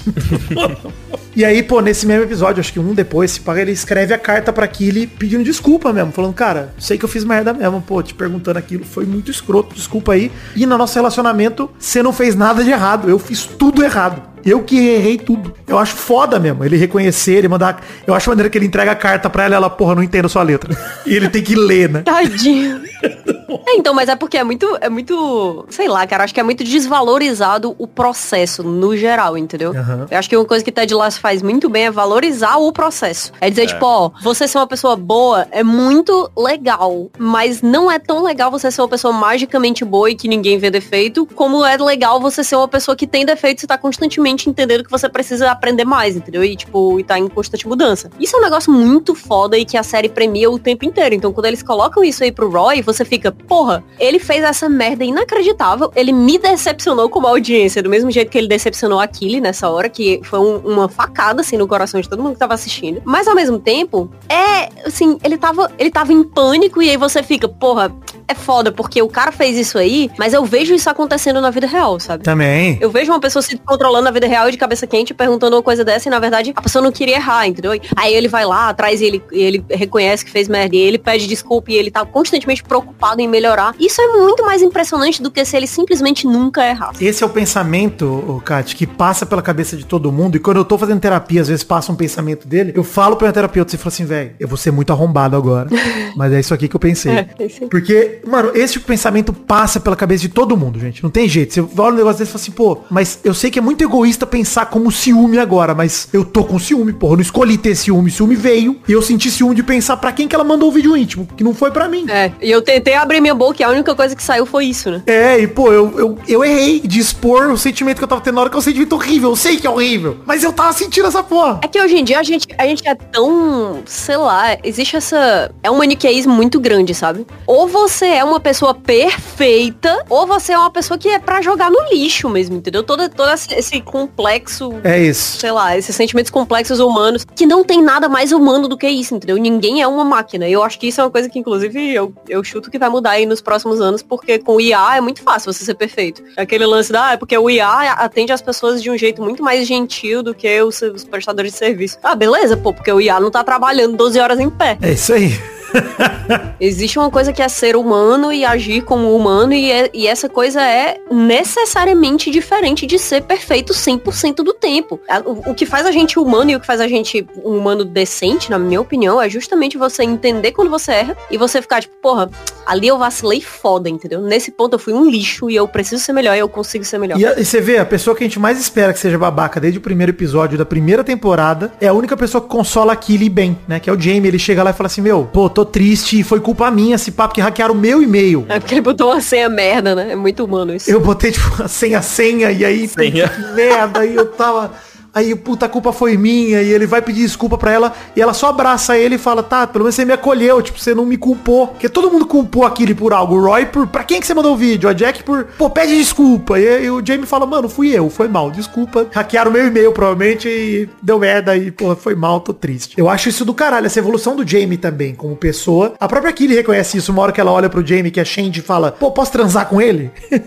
E aqui ele olha e fala, pô, assim, ele é um cara, um canalha, ele pensa com o pau, mas pô, ele tá amadurecendo e tal. Ele- ela faz uma crítica e um elogio na sequência, assim, tipo ping-pong. É muito maneiro, cara. E pô, o Jamie evolui também muito como jogador, cara. Assim, você vê quando rola o futebol total e ele fala, não, cara, eu tenho que jogar aqui, no meio, de 10. Ele era o centroavante, ele era o o craque do time, o goleador, né, Maidano? Lembra do primeiro episódio, segundo, que ele fazia os gols lá e foda-se, ele deixava o, o Obsania no chão, machucado, e o Roy Kent dava esporro dele, tipo, cara, vai ver teu companheiro, porra, ele tá no chão. Tinha muito a ver com o pai dele também, né? Que é uma puta jornada dele até chegar nesse, nessa terceira temporada e também rola o perdão. É foda. O, o arco do Jamie é, o, pra mim, é um dos melhores arcos aqui do, do Ted Lasso, cara. Eu acho que é o melhor arco. É, mas acho que o Maidana ele tem razão aí. Acho que o arco do Jamie é o melhor. É o melhor de todos. É porque ele começa também tão desgraçado, né? Que ele tem muito esse espaço pra ser melhorado ao, ao longo da série. Mas eu acho que. Como piorar não tinha, né? É, como piorar não tinha.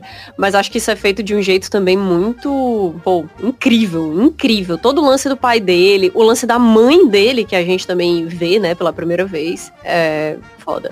O Jamie é um personagem foda demais. Esse lance da, do, do- deles em Manchester, né? Que eles vão no quarto antigo do Jamie Tart, que é maravilhoso. Tem um pôster da Killy e um do Roy, né? Um do lado do o Roy cabeludo, pô. Muito bom, cara. O pôster do Roy cabeludo é inacreditável, pô. E é da hora que o, o Roy fala, isso aqui é muito bizarro, né? Ela fala, o que, que é bizarro? Ele fala assim, ó, eu e você no quarto de criança do Jamie Tart, sentado no edredom que ele usava de criança, olhando pro que tem nesse quarto. Tudo é bizarro. Eu adoro a mãe do Jamie, cara, que ela vira e fala, tipo, my sexy little baby. Ela é muito foda, pô. O jeito que ela trata ele, tudo. Você percebe que, tipo, mano, ele se acha pra caralho, mas a família dele sempre reforçou isso pra ele. Tipo, cara, você é foda mesmo, mano. Você é lindo, você é maravilhoso. Produto do meio. É, ele é foda. É, E ele teve muito do lado dela, né? E do lado do pai ele foi, tipo, maltratadaço e, tipo, chutado pra ver se ele aprendia a se levantar. É tudo. Nossa, coitado do Jamie, sério. E o padrasto dele que é um fofinho, que só tá lá cozinhando, mostrando as coisas. É um cara super bonzinho, que você fala assim, mano, adoro o arco do Jamie todo. E, pô, o final dele também, tudo mais, dele sendo convocado, cara, pra seleção inglesa. Acho isso maneiro demais, assim, de olhar pros jogadores e falarem, pô, era um time que foi rebaixado na primeira temporada e são os mesmos jogadores. E agora eles estão sendo convocados, eles estão sendo valorizados. O time chega no final faltando um ponto, né, cara? Com chance de ser campeão inglês que é o campeonato mais difícil do mundo na vida real, né? E no Ted Lasso eles também tentam traduzir essa dificuldade. Então, pô, acho muito foda. O que, que você tá procurando, Jamie? Tô procurando meu pai, mas eu não consigo achar ele. Isso tá me assustando. É, eu entendo. Que nem quando você não sabe onde tá o Fred Krueger. Porque você sabe que é nessa hora que ele vai aparecer e enfiar a mão de faca bem na sua cara. É, o Fred Krueger é assustador pra cacete. É, ele teve uma infância difícil. Pessoas magoadas machucam pessoas e às vezes usam uma mão de faca. Quando viu seu pai pela última vez? Wembley. Hum. E se falaram desde então? Não. Ok, se pudesse, o que diria pra ele agora? Eu diria, vai a merda. Hum, é, faz sentido. Mais alguma coisa? Sim. É, eu diria. Obrigado. Olha, James, se odiar o seu pai não tá mais te motivando como antes, tá na hora de tentar outra coisa. Perdoa ele. Nem fudendo, não vou dar esse gostinho pra ele. Não, não, não tá dando nada pra ele. Se escolher fazer isso, vai estar se dando isso. Um arco, eu acho, acho até ele subvalorizado nessa temporada, mas quando focaram nele, eu acho ele espetacular. Que é o arco do Sam Obisanya mesmo. Que eles tiram ele de papel de potencial interesse romântico da Rebeca e eles colocam ele na discussão do restaurante dos imigrantes, né? Dos refugiados. Isso é muito louco, cara. Ted Lasso ter tido a coragem de tocar nesse assunto desse jeito, eu falei, caralho, foda. Em vários, né, mano? Essa série é muito corajosa, cara. Ela toca em vários assuntos e dá importância a muitos personagens que você não vê acontecendo em outras séries. Mesmo que elas tentem trazer essas mensagens, não é do jeito que Ted Lasso faz. É um personagem nigeriano que abre um restaurante nigeriano porque no final da segunda temporada o Akufo leva ele pra um restaurante de mentira naquele mesmo lugar, né? Fala assim, ah, eu inventei esse restaurante aqui, trouxe meu chefe e tal. E, e aí o, o, o Sam fala, porra, aí eu posso fazer isso, cara, trazer um pouquinho da minha terra, a minha comida e tal, pra cá e deixar todo mundo se sentindo melhor. E aí ele chega lá e, cara, tem uma secretária do governo britânico falando, nós não vamos receber refugiado de porra nenhuma. Voltem pros seus países e foda-se. E o Sam, né, do nada, mete um tweet e a mina do governo briga e fala, mano, o jogador de futebol tem que driblar e parar de se meter em política, pô. E aí ele fica irado, fica revoltado e como resultado disso, os preconceituosos vão lá e quebram o restaurante dele inteiro. E, Essa e durante isso coração, tudo, cara. o pai dele tá lá, né, cara? É muito massa isso. Que é o Ola, né? Que é o nome do restaurante, o Olas, né? O pai dele chega e fala, não, eu quero conhecer o restaurante mesmo assim. Aí ele, pô, pai, mas tá tudo quebrado. Ele, não, não, interessa, cara. É teu, é teu trabalho. Você quis fazer o bagulho, nós vamos fazer. E é muito lindo também, mano, essa cena do time indo lá consertar o restaurante junto. Voluntariamente. Tipo, não, eles vieram porque eles quiseram. Ninguém chamou, não. Eles só colaram aqui. É muito foda, pô. É muito foda. Pra mim, assim, esse arco todo do Sam, do restaurante, do pai dele, e dele ter orgulho de ser nigeriano. E aí, quando vem a convocação, ele não é convocado. E todo mundo tá na seleção e, pô, na segunda temporada, o único cara que ganha uma camisa de seleção do Akufa é ele. Fala, eu vou te transformar no camisa 10 da Nigéria. E ele não é convocado, ele vira pra Rebeca e só fala, pô, acho que eu posso treinar mais. Eu vou conseguir ainda. Ele não desiste do sonho dele. É muito maneiro, cara. Pô, pra mim, o Obsani é um personagem que é carinho, coração puro. Não tem jeito. É, ele, é, ele sim é o, o cara perfeito o tempo todo, né? Ele é. Ele é o cara perfeito. Ele é o cara perfeito. Além de tudo, ele é lindo, né, cara? Foda. Foda. O cara não tem um. E ele fala pra Rebeca quando eles estão no armário do funeral, né? Que ela fala, pô, você é muito maravilhoso. Ele, eu vou ficar mais maravilhoso ainda. Não dá, pô, não dá. Pelo amor de Deus, o cara é viciado em vencer. Ele é foda demais, cara. Ele é muito foda. E, pô, você lembra, quando você assiste tudo em sequência, a maneira você vê ele, que ele jogava no lugar errado com o Jorge, né, cara? O Jorge achava que ele era lateral direito. Aí ele é atacante. E aí, pô, quando o Ted entende isso e bota ele no lugar certo, tudo começa a melhorar pra ele enquanto jogador. O Tart não quer tocar a bola pra ele, de repente ele começa a receber bola, começa a fazer gol pra caramba. Tanto que o gol do 3 a 2 na final, no último jogo do último episódio, é dele também. Então, como tudo, como pessoa, como jornada de, de um imigrante, porque ele é um, imigrante na Inglaterra, né? Ele é um nigeriano. E ele valorizando toda essa questão da imigração e depois ainda ter a jornada dele como jogador valorizada, pô, é muito maneiro. O Sam, pra mim, puta, nas três temporadas ele brilha muito, cara. O laço tem muito isso de pai, né? Tem muito essa questão de, de como os pais tratam os filhos e como eles como eles acabam na vida por causa disso. Tem o lance do, do Jamie, que ele acaba sendo extremamente tóxico porque pai dele acha que é assim que você encoraja alguém, né? Hum. Tem o lance do Nate, que o pai dele fica segurando todo tipo de elogio e de reforço positivo, porque, né, não, não quer soltar essas coisas tão fácil. E aí o Nate fica insano pra receber elogio de qualquer canto e ele também quer tratar mal as pessoas porque ele tipo, precisa diminuir os outros pra que ele consiga se sentir um pouco maior. Tem o lance do próprio Ted, que quebrou muito também com o pai dele, né, que a gente de suicídio e tudo mais, que é um negócio pesadaço. Sim. Tem o lance do Ted também como pai pro filho dele. Sim. Que a mãe dele chega lá e fala, tipo, olha, você tá sendo né, relapso, assim. Pô, o episódio da mãe é, um, é uma parte também, né, cara? Porque é um puta que pariu. É- Esses três últimos episódios dessa temporada são foda demais. Tem razão, Kátia. É muito foda. Nossa, é demais, é demais. E, tipo, não é à toa que a gente tá falando que o, o Sam, ele tem todas essas coisas incríveis, né? Porque ele é uma pessoa que tem uma relação muito positiva com a família dele. Muito. Com a família e com o povo, né? É, ele sempre te- teve diálogo. Quando ele errou, o pai dele ficou com raiva dele, mas não, não se fechou pra todo tipo de diálogo, não puniu ele de um jeito terrível, ele só comunicou muito claramente assim, olha, aqui que você fez me, me decepcionou, eu não achei legal e tudo mais. E ele sabe o que fazer pra consertar. Quando ele conserta, ele não continua sendo punido. E aí tem todo esse lance de quando o pai dele vai lá e fala, nossa, eu tenho muito orgulho de você, tipo, eu amo demais você, meu filho.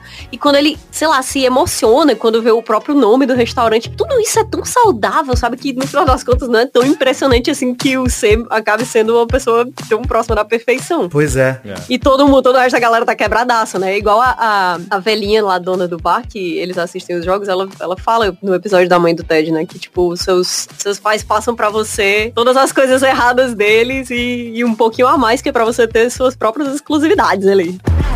Eles ferraram com você, sua mãe e seu pai. Eles podem não querer, mas é o que fazem. Eles te entregam seus próprios defeitos e inventam outros só pra você.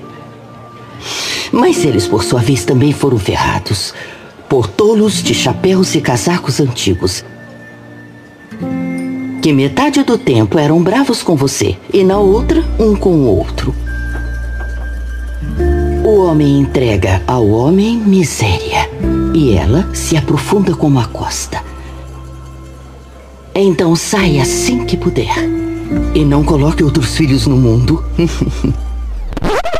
Ô, eu senti falta de um episódio dela, viu? Eu senti falta de um episódio Ah, é focado verdade. nela. Acho que seria incrível um episódio contando. Na May? É, como ela chegou ali, porque ela é essa figura. Cara, eu, eu acho que caberia, sabe o que, Maidano? Um especial de Natal que seja, tá ligado? Mano, qualquer parada. Pode ser dela e os torcedores ali, o trio. Dela e dos três, é. Porque assim, pra mim, eu, eu amo o Beard After Hours justamente porque os três ali tão espetaculares. Cara, aquela cena deles na porta do, do Beards and Honey lá, que eles estão fingindo normalidade, aquele que eles ligam falando que tá pegando fogo, né? O apartamento da recepcionista. Cara, isso pra mim, esse episódio, ele mostra que tem muito a contar da história dessas pessoas aí. Que é uma parada que o Welcome to Wrexham mostra muito. Aí fica a recomendação pra vocês dois. Eu não sei se você viu, Maidana, acho que ainda não, né? Eu vi o primeiro episódio, é, eu tô ligado, o time que o Ryan Reynolds comprou, né? Isso, é. Eu falei pra Kátia um pouco antes de gravar também que, cara, tem ele e o Rob McElhenney, tá? Pra Kátia não ficar preocupada aqui, porque... É, eu sou muito fã. Sou muito fã do Robin, muito fã do Robin. E ele é sempre colocado como coadjuvante do Ryan Reynolds e eles compraram junto a parada, tem que valorizar. Excelente, não, tudo bem, porque é aí que ele brilha, né? Ele é muito bom. Ele adora isso, inclusive. é. Eu adoro que na série em tudo, né? Na rede social deles também eles zoam muito que, tipo, ah, é que o Ryan Reynolds tem um pouquinho a mais de, de seguidores que eu. Eles falam, tipo, ah, nós juntos temos 150 milhões de seguidores. O Ryan Reynolds tem 148 milhões. muito bom. Muito foda. Mas esse ponto todo que, que o to Wrexham traz é essa vivência de quem vive pro clube, cara. Quem é fã, a dona do pub temático do clube. O torcedor que tá em todo jogo no pub acompanhando ou no estádio. Aliás, esses três torcedores nunca estão no estádio, né? É verdade, é. Pelo visto, eles não têm muita grana e eles estão sempre só no pub. Tem um episódio que eles vão, né? É o Beard After Hours. Ah, eles vão assistir treino. É, eles vão assistir treino. Ah, é é o lindo, é lindo. treino, é verdade. É, o, o- é, quando começa o futebol total, eles vão cobrar o Ted Lasso, que eles falam, porra, é, desculpa. Aí o Ted, por quê? Fala, porque a gente tá pegando muito leve com você, a gente começou a gostar de você, a gente pega leve. Agora nós vamos ter voltar a te chamar de wanker, né? De punheteiro, de caralho, porque, porque o time tá uma merda. Ele não vai lá ver o treino, vai lá ver o treino. Aí é o treino que o Roy amarra o pinto da galera, é maravilhoso. Esse treino é incrível. Técnica. Muito bom, pô. A corda no pinto, a hora que o Jamie pensa que perdeu o pau, é muito foda, pô. O cara corre ele. Ah! Fica todo mundo olhando o verde, bota a mãozinha na boca, cara. É muito. Pô, Essa série é foda, cara. Como que diz? Cara, o tanto de momentos que a gente falou da terceira temporada, sabe? Ela pode ter sido a mais fraca. Mas olha esses momentos, mano. Não deixa nada a desejar com, com os momentos altos da primeira e da segunda. a temporada mais fraca de Ted Lasso é uma das melhores temporadas de série de comédia que eu já vi na minha vida. É isso. Sim. É, sim. tipo isso. Lumbercat, meu filho, você vomitou o cereal inteiro? É, treinador. Eu gosto de comer meu café da manhã sem mastigar, pra conservar a minha energia, no caso da eclosão de uma iminente guerra de classes. É, faz sentido, né? Eu entendo. Pô, eu amo, de verdade, essa jornada do Colin e do Isaac, né? Que sempre foram amigos. Eles eram até os capanga do Tart, né? Na primeira temporada. Você lembra? Que o Tart fazia eles zoarem os outros e tal. Sim. E aí o Isaac, que é o novo capitão, ele descobre sobre o Colin naquele lance dos vídeos da Killy, né? Vaza na internet o nome da Killy envolvido nos vazamentos, que tem outras celebridades também. E aí começa a galera, tipo, ó, deleta todos os vídeos, deleta, deleta. O Colin sai meio de escondidinho com o celular. O Trent já sabia que tinha visto ele com o namorado já, na, enfim, fora do bar lá. Porque o rolê do Macadu é antes e o Macadu fica estranhaço por vários episódios. É, o Trent veio antes. Trent veio antes. O McAdoo fica estranho por um episódio. No seguinte já é o... Que é inclusive uma referência à Gaiola das Loucas, né? Que é o vestiário aos foles, né? O surto que ele tem no jogo, que ele sobe pra bater no torcedor e o caralho, é muito foda, pô. Que quando ele tá surtando com o Roy no vestiário, triste, o Colin tá se assumindo pro time, né? Falando, gente, é isso aí mesmo. O, o, que o time fala, pô, o Isaac é gay. E o Colin fala, não, cara, o Isaac não é gay. E aí já corta e ele, vocês estão de boa com isso? Aí é maneiraço. Esse discurso, cara, é foda. Porque o Rojas fala, e daí que você é gay? Tá tudo bem, ninguém se importa. E o Ted Lasso fala, não, cara, a gente se importa. A gente se importa pra caralho. E começa a contar uma história maravilhosa que ele associa ser gay a torcer pro Denver Broncos. é verdade, é muito bom isso, cara. Treinador, acabou de comparar ser gay com ser torcedor do Denver Broncos? Quer saber, eu comparei sim. E eu me arrependo, desculpa. Ah, sim, é. Que porra é essa, Denver Broncos? É, não é uma pergunta muito boa também, é uma referência ao futebol americano. Eu vacilei totalmente com essa história, me desculpem, tá? Mas enfim, mas vamos ao ponto. É que a gente liga, a gente liga sim.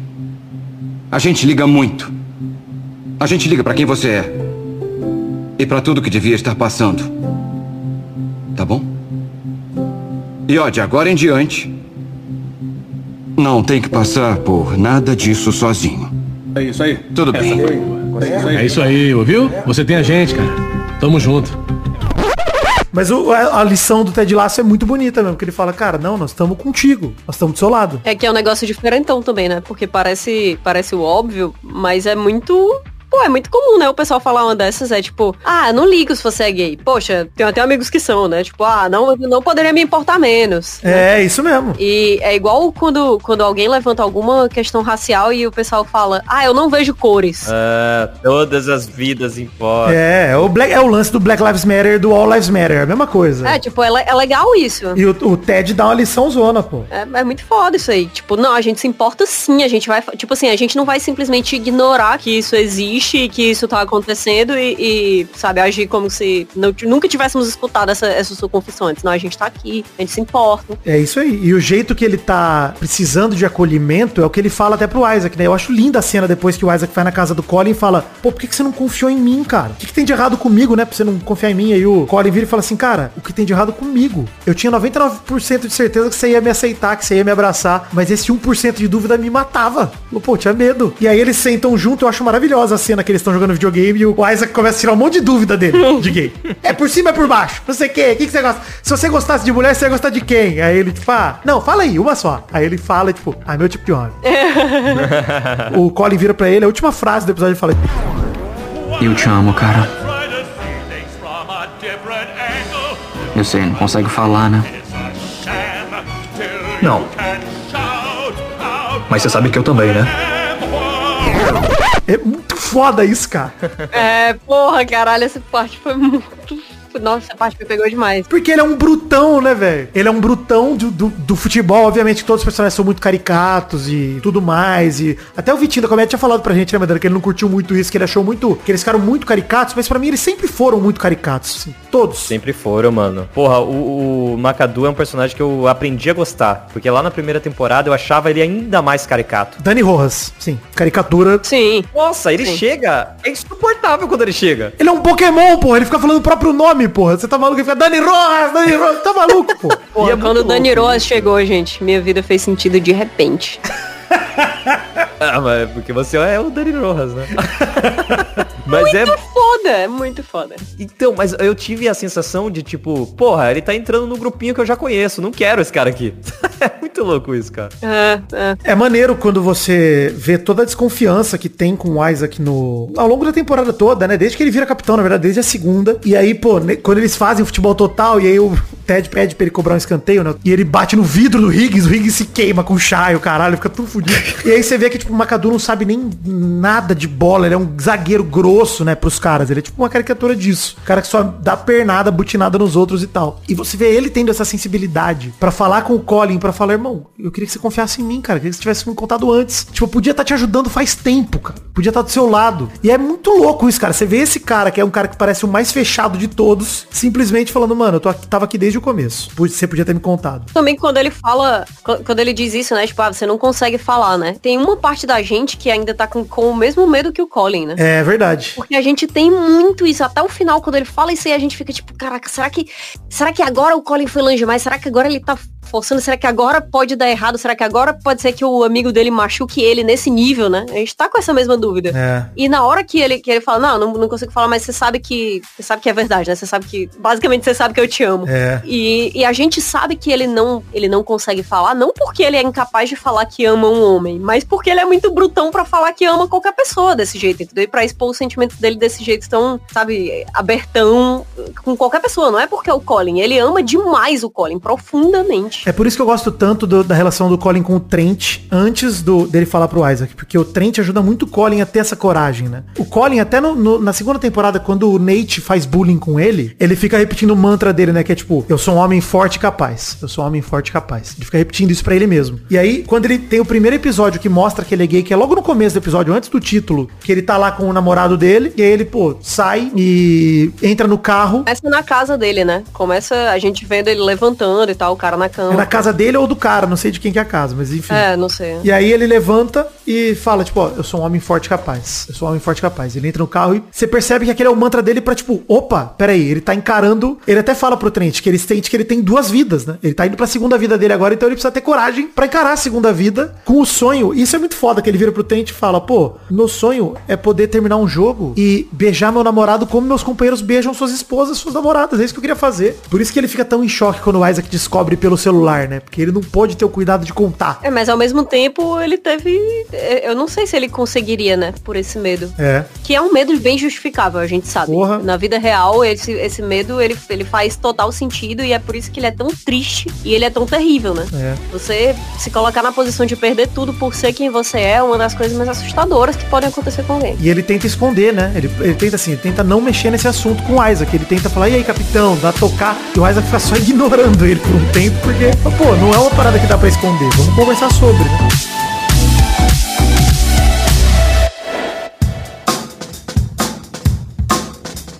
Olá, meu querido ouvinte, tudo bem? Como você vai? Então, tô deixando esse recadinho gravado para tocar nos dois programas que a gente postará enquanto estiver no Reino Unido. Olha aí, aproveitando minha viagem para a Europa, primeira vez que vou para a Europa, vou para a Inglaterra, conhecer London, conhecer Manchester, conhecer Liverpool e conhecer também no país de Gales a terra deliciosa de Wrexham. Sim, a cidade onde Ryan Reynolds e Rob McElhenney compraram um clube, pisar no chão daquela cidade maravilhosa e tentar ver um jogo lá do Wrexham também. Mas deixa esse recado gravado para tocar para lembrar você que estamos em três plataformas de financiamento coletivo: o Padrim, o PicPay e se você for de fora do Brasil, o Patreon, que também aceita moeda nacional se você quiser por lá. Tem link no post tanto para cada uma dessas plataformas e nós temos um plano de metas coletivas e recompensas individuais que tá bem descrito no Padrim. Se você tiver curiosidade, vai lá no Padrim e vê. A colaboração é a partir de um real e você pode nos ajudar a produzir cada vez mais conteúdo aqui no Peladranet. Então vim aqui pedir para você colaborar com o Cobrança Orçamento, lembrar você que temos esses planos de financiamento coletivo. Ajude, tá gostando do programa? Colabore com o Cobrança Orçamento a partir de um real e ajude o sonho da minha vida, que é o podcast Peladranet, a seguir em frente cada vez melhor. Valeu, um beijo, um queijo, tamo junto, tô viajando. Obrigado pela audiência e mesmo aqui sigo postando programas, hein? Isso é fidelidade com meu ouvinte. Um beijo.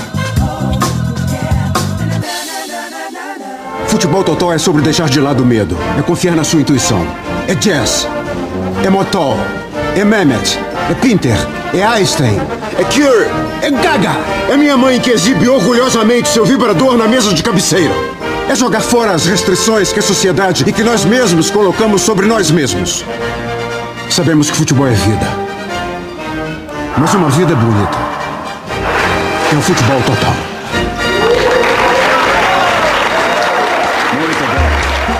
É isso que a gente quer. Um detalhe que eu acho maneiríssimo do Zava, que a gente não conversou ainda, é que, pô, o Zava aposentar pra plantar abacate é muito foda. pô. E eu acho maneiríssimo que no episódio que ele vai no restaurante do Sam, ele falou que esse é o fornecedor de abacate.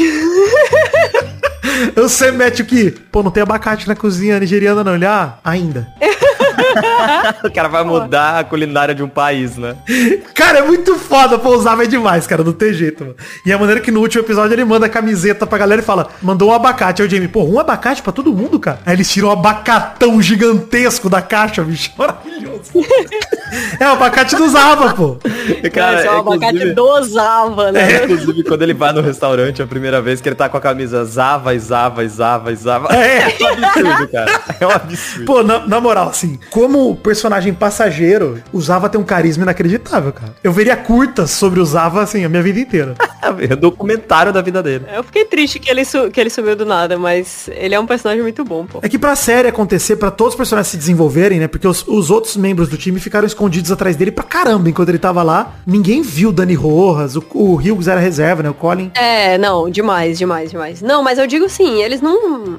Eu, eu lembro que na época isso foi. Eu, eu até li isso no Twitter, né? Que teve uma pessoa que tava reclamando assim, pô, mas eles não vão fazer nada com, com o Zava, eles vão dizer que o cara só sumiu, assim, tipo, por que, que eles não, não inventam outra coisa, entendeu? Pra ele sair que faça sentido. E eu, eu entendo essa, essa crítica, faz sentido, mas ao mesmo tempo é também muito engraçado que ele suma do nada pra plantar abacate, né? É emblemático, né? Parte do personagem. Eu acho que é- eu acho que ser o Zava é. O Zava pode, entendeu? O, Zava é o personagem absurdo da série, é o cara que tem ele mesmo tatuado nas costas, então assim.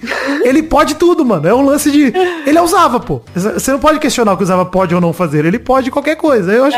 Eu, pra mim, não me incomoda nada ele sumir desse jeito. Eu acho até que é folclórico. É folclórico. É, o Zava é folclórico pra caramba, pô. Não tem jeito. Verdade, é verdade. E vou falar pra vocês, hein? Só pra gente não esquecer que a gente passou por isso, mas, pô, nesse episódio da convocação, essa parada do Rojas e do Zorro, né? Eu acho maneiro que o Maidana já citou, né? Que Zava diz pro Zorro que ele pode ser quem ele quiser ele quer ser chamado de Van Damme, né? Maravilhoso. Por quê, né, cara? E aí no jogo entre México e Canadá, que o Rojas chuta a bola na cara do Zorro, o Zorro tem que usar uma máscara. Aí no último episódio ele pede pra ser Zorro. Puta, isso é muito foda. Zorro. Não é Zorro. É o Ted, ah, por causa da máscara. Pô, da hora. muito bom, cara. Os caras cara comentando, não. E é muito bom, pô, porque é, isso aí que, que a gente já comentou aqui, que o pessoal fala, ah, porque o Ted Laço foi, sabe, se, se perdendo ali, tipo, exagerando muito, ficando caricato demais. Porra, Ted Laço foi esticando a nossa capacidade de aguentar a caricatura, mas caricato ele sempre foi. Sempre. Quando chega nesse final e os, os comentaristas, eles estão assim, não, agora tá dizendo aqui que ele quer ser chamado de Van Damme, é o outro. Van Damme? É, tudo bem. tipo assim, ninguém discute, todo mundo assim, tá de boa, vamos lá, sabe? Não, eles fazem comentários tipo, é, ah, não sei o que, falta- ele tá com mais força do que os músculos de Bruxelas. Ele começa a usar tipo, os apelidos do Van Damme mesmo. Ai, cara, muito bom. Fazendo, ah, ele tá mais flexível do que naquele filme que ele deu dois espacates.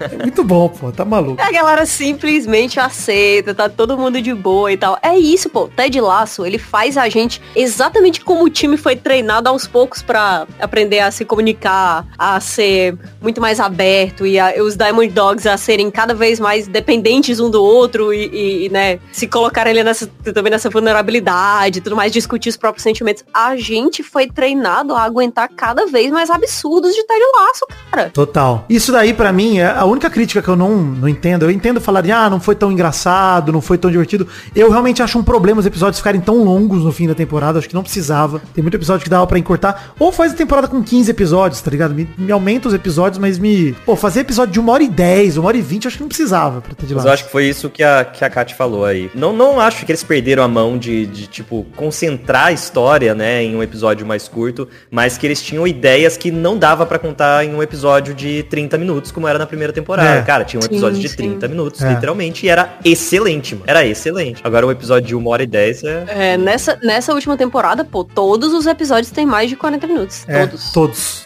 Mas, pô, pra gente focar no, no núcleo do Ted em si, que acho que a gente falou pouco, e a gente emendar no último episódio, que eu acho foda porque, cara, o Ted nessa temporada, pra mim, ele tava naquele ponto, né? De, pô, se questionar por que, que ele tava lá ainda no Richmond, em Londres e morando na Europa e longe do filho. E aí ele descobre que. Até ele descobre meio sem querer, né? Que ele vai ligar, ele esqueceu o celular em casa, ele vai ligar pra casa da Michelle e quem atende é o Jake, que ela nem ia atender, porque ela fala que era telemarketing e tal. E aí o Dr. Jake, né? Que é o Jacob lá, que é o amigo da mãe do Henry, né? Que é o terapeuta de casal, que é o maior filho da puta dessa temporada depois do Rupert. é desgraçado. Esse cara é um criminoso. cara. Tem, não teria o que falar. Esse cara é um criminoso. Aí, bom, que bom que já colocamos aqui nas palavras corretas. Rola o lance do bullying do Henry, né? Que ele passa o episódio, eu acho maravilhoso, quando descobrem que o Henry se envolveu com bullying. E o Roy e o Beard falam, se a gente sair agora daqui, a gente chega lá pra bater nessa criança. Daqui a... o, o Roy falando como lidar com o bullying é muito foda, cara. O Henry sofreu bullying na escola hoje de manhã. Se a gente sair daqui agora e pegar o voo com conexão em Paris, a gente consegue chegar no Kansas meio-dia, a casa do moleque estará em chamas meio-dia e meia. Não, não. A melhor coisa que você pode fazer com o Valentão é ignorar ele. Aí, você entra escondido na casa dele, às quatro da manhã, que estatisticamente é a hora que as pessoas estão menos preparadas para se defender. Verdade. E quando estiver diante dele, enquanto ele estiver na cama, você começa a bater nele. Com uma corda grossa e pesada e cheia de tinta vermelha. Batendo nele repetidamente até que ele acorde, confundindo a tinta com seu próprio sangue. E quando ele implorar para você parar, você ri. O mais alto que puder. Pelo tempo que puder. E aí. Bate nele de novo.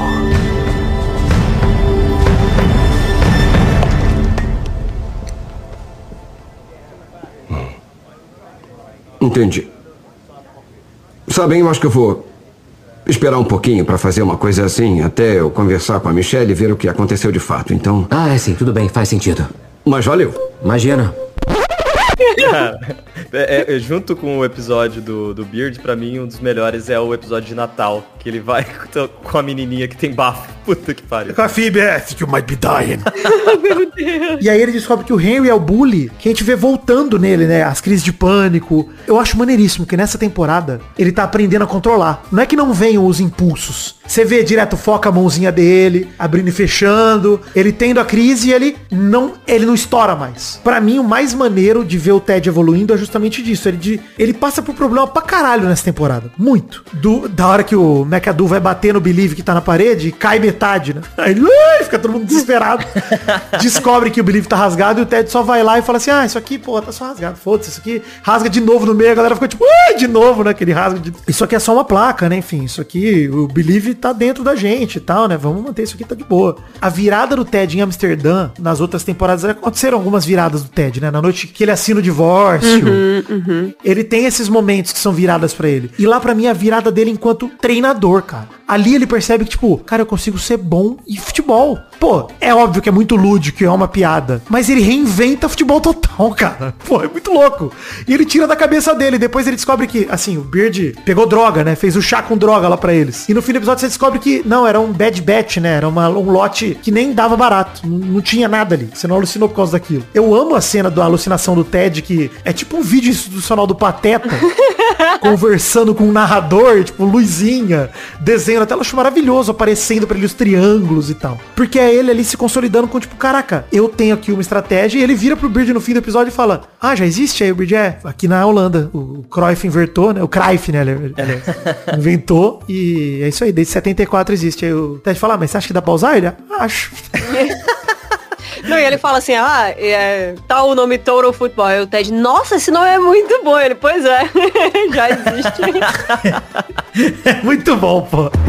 Eu acho que a gente tem jogado de um jeito muito duro, sabe? Eles precisam de liberdade. Ir pra onde quiserem. Seguir seus instintos, seus corações, desde que lembrem de ocupar o espaço de alguém que deixou pra trás. Eles têm que apoiar um ao outro, isso é o certo.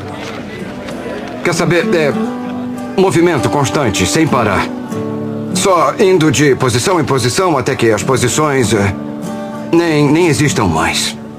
É rápido, fluido, livre. Com total apoio. Hum, Você pensou nisso sozinho? Pensei. Parabéns. Devia chamar de futebol total. Gostei disso. Que foi inventado aqui mesmo na Holanda nos anos 70. Opa. Hum. Devíamos tentar? Sim, eu acho. Ah, legal. Futebol total.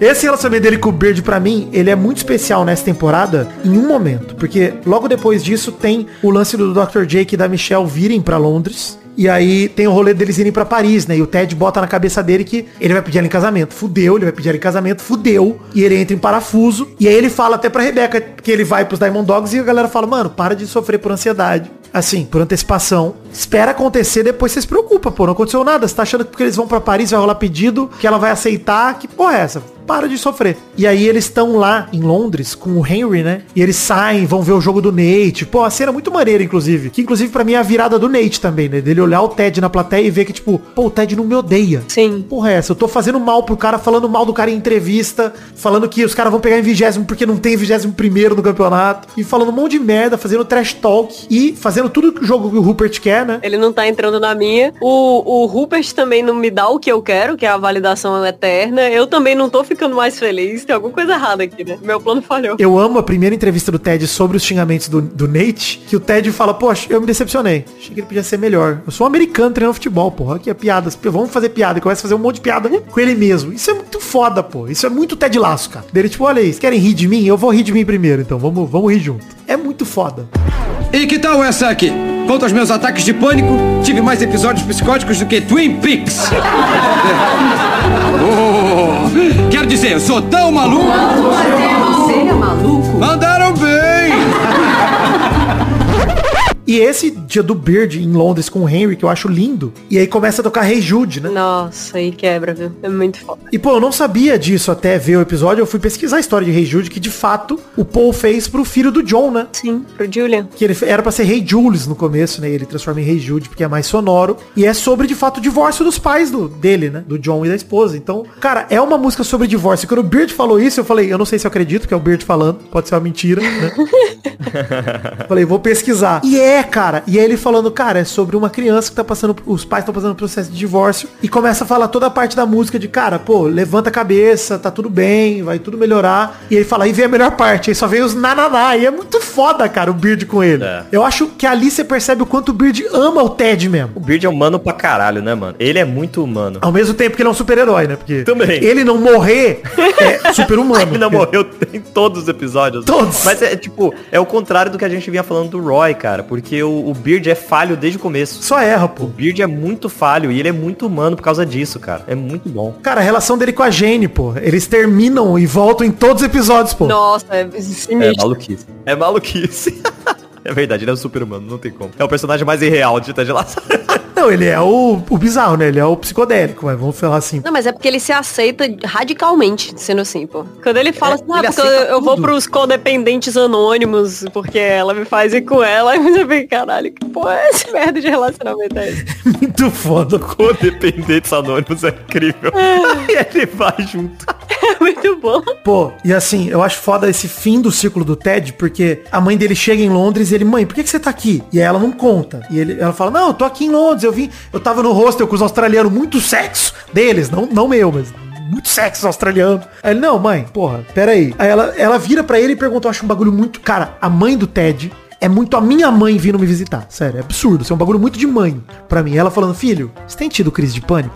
Você tem tido essas? Eu acho isso, mano, eu arrepio de lembrar, cara. Porque ela fala pra ele de um jeito como, tipo, bicho, eu sou tua mãe, cara. Eu queria poder te ajudar também com essas paradas. Mas a gente sabe que não pode, cara. Tem coisa que você tem que tratar com psiquiatra, com psicólogo, tratamento mesmo, né? Mas o Ted tá ali olhando pra mãe e falando, cara, assim, eu tenho feito tratamento com a psicóloga. Ele conta pra ela da Sharon. E você fica, tipo, pô, que legal, cara, que ele tem essa abertura com a mãe. E aí tem esse episódio todo com a mãe dele, que é o episódio do Manchester City, que tem toda a redenção do Jamie, que ele joga pra caramba, é aplaudido ali. É lindo esse momento também no estádio do Jamie, que o Ted, inclusive, o Jamie machuca, o Ted fala, não, peraí, não vou substituir não, deixa eu falar com o Jamie. Aí o Jamie espera lá cinco minutos, entra, faz um puta golaço, aí o Ted tira ele pra ele ser ovacionado. Que também é um outro gesto do Te- Ted muito foda na temporada pra mim, de entender o jogo também. Como treinador, eu acho ele foda ali, de falar, peraí, eu não vou tirar meu melhor jogador no jogo mais importante da vida dele. Eu vou confiar nele. Isso é muito foda, cara, do Ted treinador. E aí, eu acho lindo demais quando ele volta pra casa e aí ele conversa com a mãe e fala, mãe, obrigado e vai se fuder. É foda. Foda. É. Que ele começa a falar, obrigado por ter vindo, mas vai se fuder por não me falar por que, que você veio. Ele começa a falar, obrigado por X e vai se fuder por Y. Isso é muito louco, É cara. porque também é,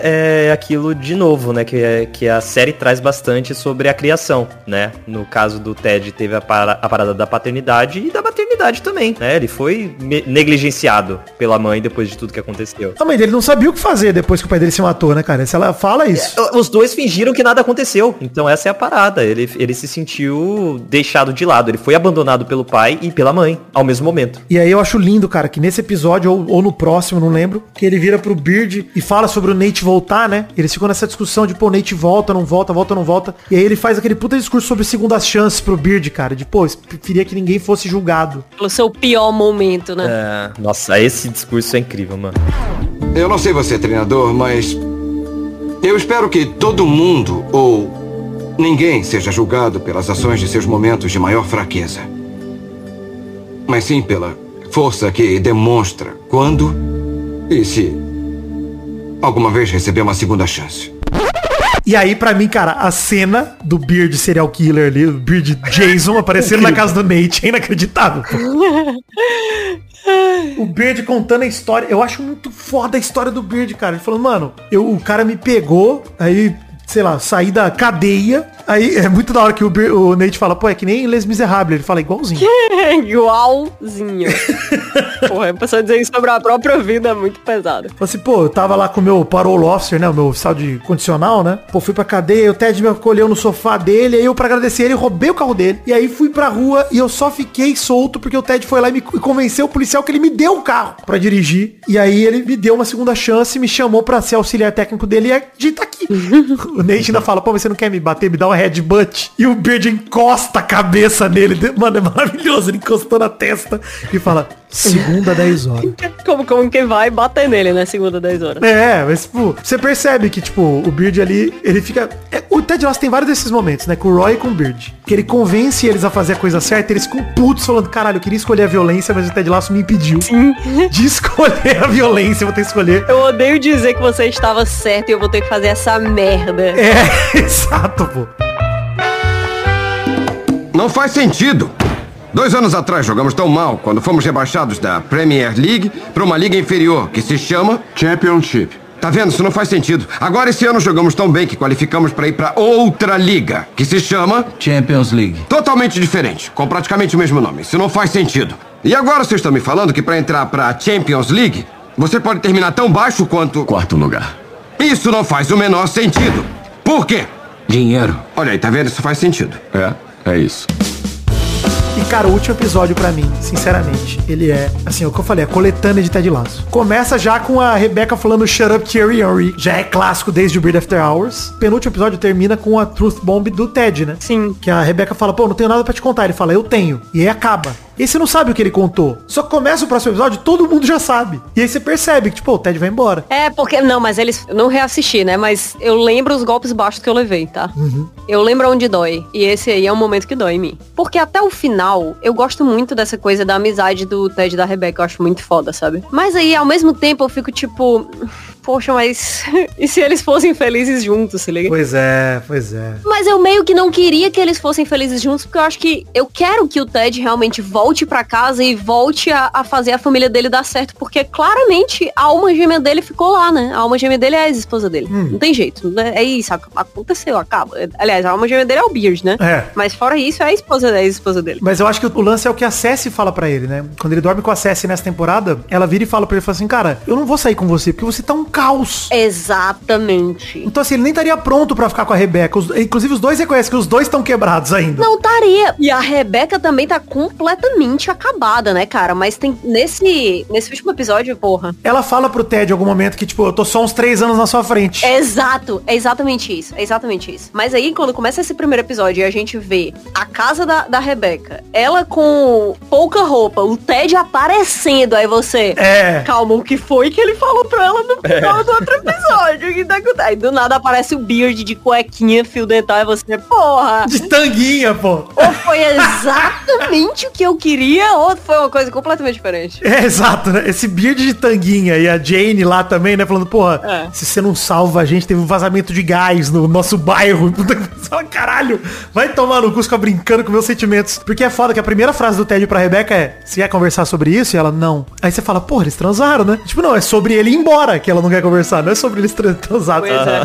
Pô, é muito foda, pô. Não, mas é um golpe. Eles ali, eles não tiveram pena não, tá? Eles lançaram na barriga mesmo, foi com tudo. E foi pra rir da cara do fanfiqueiro. Que tudo bem, é uma pessoa que normalmente faz sentido você rir da cara. Mas como eu sou uma dessas pessoas, eu sinto também. Meio cruel. Mas eu acho lindo que tem muito paralelo com o primeiro episódio, inclusive. Tanto que no primeiro episódio tem o jornal mostrando o Rupert com as amantes, né? E aí mostra a matéria da TV, porque o penúltimo episódio tinha acabado com a Bex, a assessora e a Rebeca juntas conversando sobre o Rupert. E aí ele tá na TV com um relacionamento indevido com assistente, não sei o que, escândalo do dono do West Ham. E aí os paralelos continuam, porque tem o Nate de volta no Richmond como assistente do roupeiro. Fala, Cara, não sou nem assistente, o roupeiro assistente, tô assistente do roupeiro. O time recebendo dele bem, aí rola a vaquinha pro, pra festa da firma, né? Inclusive que o, o Isaac tá de juiz, com a peruca branca maravilhosa, pô. E aí o Trent entrega a prévia do livro dele pro Ted do Bird e fala assim, cara, revisa aí, dá uma olhada, vê o que vocês acham. E eu acho maravilhoso quando o Roy fala, cara, eu queria saber como saber se uma garota gosta de mim ou não. E o Ted, é um trabalho pros Diamond Dogs, e o Roy, não! E vai embora. E eu acho foda que nesse momento, é o momento que a Rebeca tá questionando tudo também. Porque como ela se vingou do Rupert, é muito maneiro, Maidana, quando ela pergunta pro Higgins, quanto que eu ganharia se eu vendesse o, o clube inteiro? Eu só entrei pra arruinar a vida do Rupert e agora ele já fez isso sozinho, né? Preciso mais.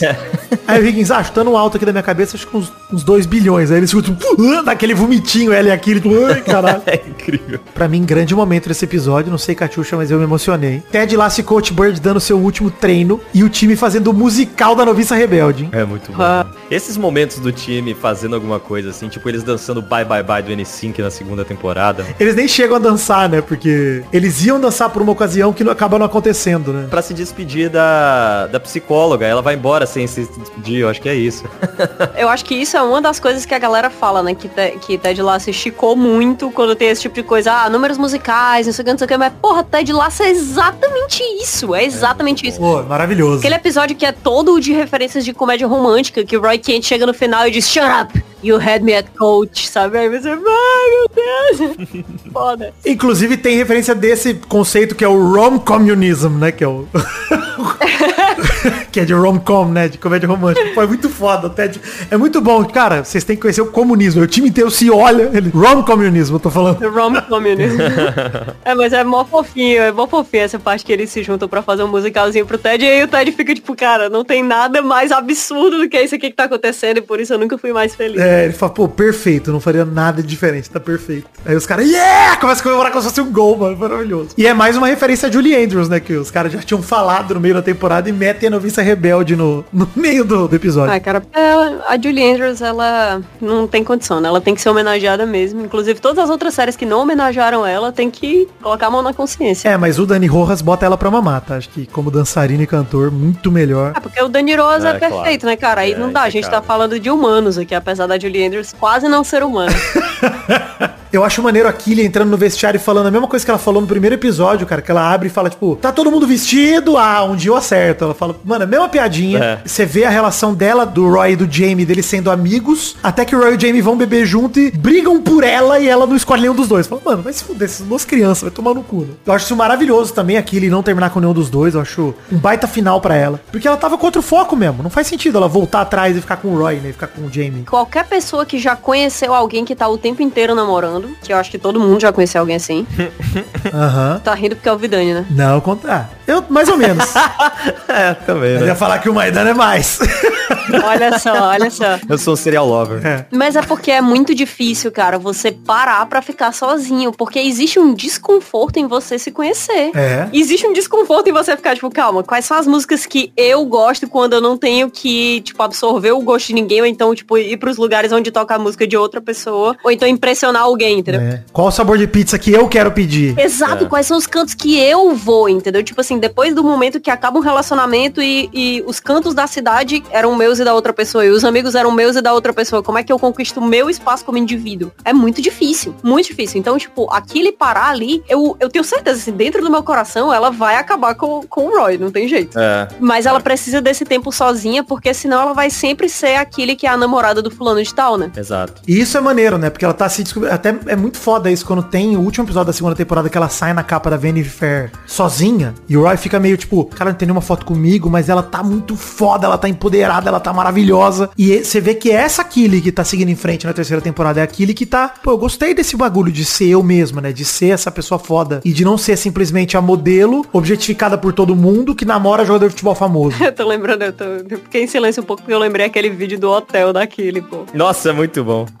É, muito massa. Inclusive, eu vou pra Liverpool, né? Também, nessa viagem que eu vou estar tá fazendo. E, pô, vou ter que procurar um karaokê, né? Ter, não, tu vai ter que fazer. Agora eu vou falar, tá? Vou sair aqui total e vou, vou dar ordens no, na casa que nem a minha. Chegou a hora de tu fazer o conteúdo para o fã de Ted Laço no teu Instagram como se não houvesse amanhã. Eu quero o documentário de bar. Eu quero, tipo, tu fazendo amizade com estranhos, entendeu? Sim. Chegando e dizendo assim, pô, eu tô aqui porque vim assistir esse jogo junto com você, que é a pessoa que é o torcedor desse time aqui. Como é teu nome? Vem aqui falar pros meus seguidores do Brasil.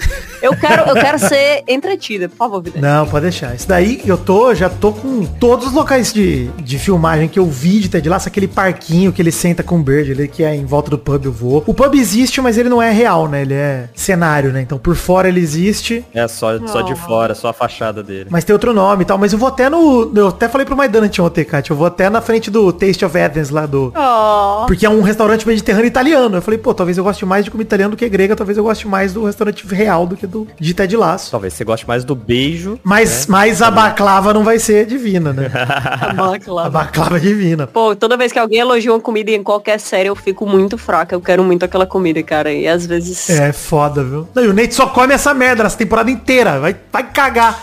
Ele só vai nessa porra desse restaurante, que é por causa da Jade, né? Mas, porra, eu acho muito foda, inclusive, no último episódio. Tanto, a gente já falou disso também, mas a Rebeca tentando convencer o Ted a ficar, mas principalmente, finalmente, o perdão do Nate, né? Ele para olhando a parede onde ficava a placa do Believe, olhando, e ele fala, pô, foi mal, eu queria ter ido embora mais cedo, mas eu fiquei até tarde e tal, não consegui. Aí ele olha pro Ted e o Ted fala, eu já sei. Aí o Nate fala, deixa eu falar, caralho. Deixa eu falar. Eu preciso falar. E aí o Nate pede desculpa, começa a chorar, que nem uma criança, cara. O Ted abraça ele e fala, viu, já até caducou já, porque você rasgou uma vez só a placa, eu rasguei duas.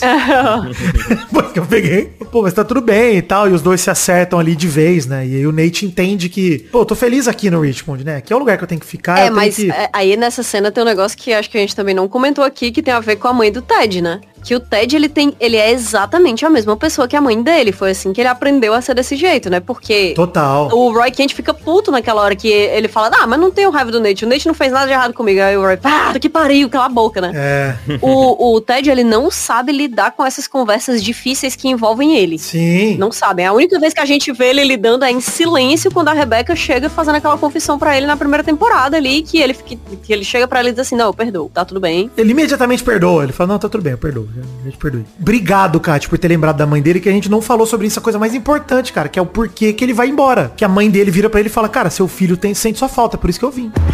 Você tá certo, Ted, eu tenho uma coisa para te falar. Hum.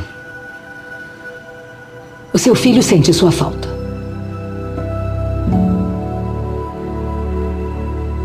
Eu sei, mãe. Eu também sinto. Eu acho que quando você soma a primeira pergunta que o Ted faz no primeiro episódio da terceira temporada, com a mãe dele falando, seu filho sente sua falta, que ele falando, por que, que eu tô aqui ainda? É. Não, e tem uma das frases mais foda de toda a série nessa parte aí, que é quando a mãe dele, quando ele fala, ah, porque eu tenho medo dele ir embora, né? É que às vezes eu. Às vezes eu tenho medo. Eu tenho muito medo. Medo de me aproximar dele. Ah, filho, por quê? Porque um dia ele vai embora. Caralho, isso é muito pesado, pô. Isso é um bagulho muito foda sobre paternidade, mano, na moral. Que é você criar filho pro mundo, né? E você fazer o bagulho, tipo, cara, eu sei que ele vai embora. Eu sei que vai acabar. E eu não quero me aproximar desse menino. E fala, bicho, a vida é isso aí, mano. E ao mesmo É. tempo, tipo, se ele não for embora, ele não tá sendo tão feliz quanto ele poderia. Mas se ele ficar do seu lado, talvez você seja mais feliz do que quando ele vai embora. Mas se a sua felicidade depende da felicidade do outro, tipo, cara, que coisa difícil. que negócio absurdo. E aí ela fala exatamente isso, né? Que ela diz assim, não, mas quando você é, é- é mãe, pai, né? Tipo, na maioria das vezes você não ganha nem perde, você só empata. Ah, mas. Puxa vida. Não, não, não, não. Olha, ter filho é assim mesmo. Às vezes você ganha e. Às vezes você perde, mas na maior parte das vezes dá empate. E só o que podemos fazer é continuar jogando.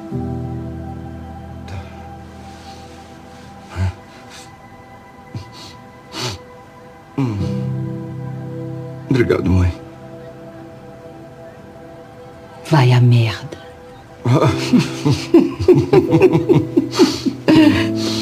Ai, meu Deus.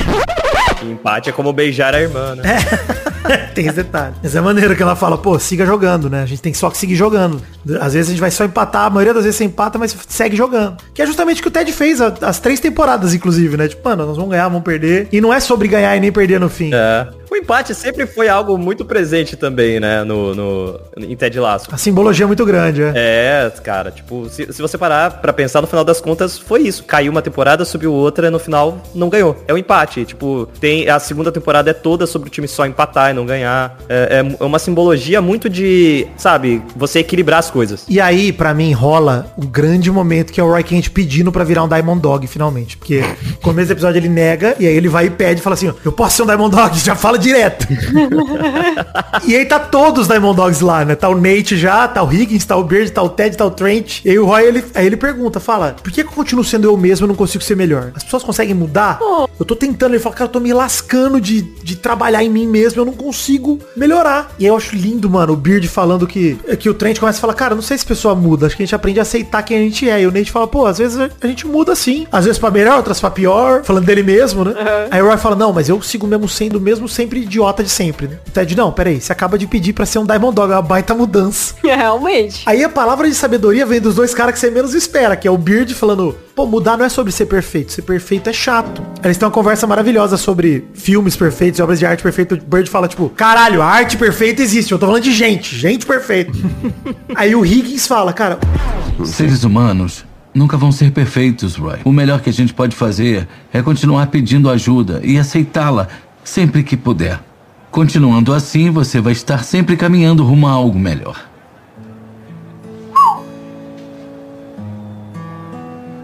Bote isso aí na nossa lista de coisas perfeitas. Hum. Din, din, din. Ok. Valeu. Uau, uau. É muito foda, cara. Muito foda. E aí, pô, tem o abacate dos Ava, eles vão pro jogo.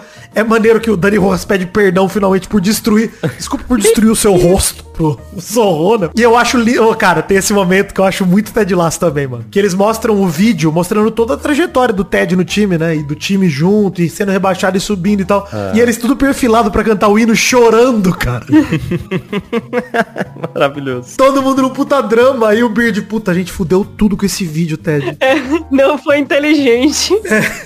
Aí o Ted, eu não sei, o que, que você acha, Roy? E o Roy chorando. Você arrasou, caralho, foi do caralho. Tô foda, pô.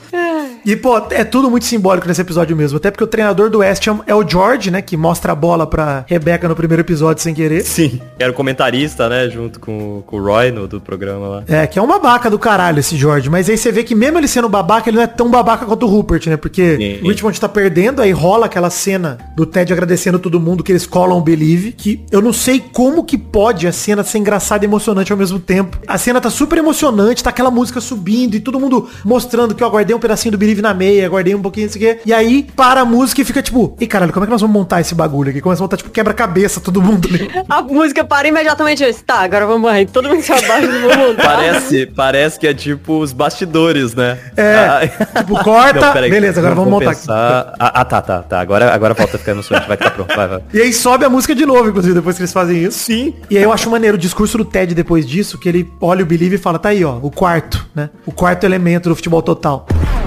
Eu sei que o povo gosta de dizer. Não existe lugar melhor que o nosso lar. E é verdade. Hum. É, pessoal. Não existem muitos lugares que nem a FC Richmond também.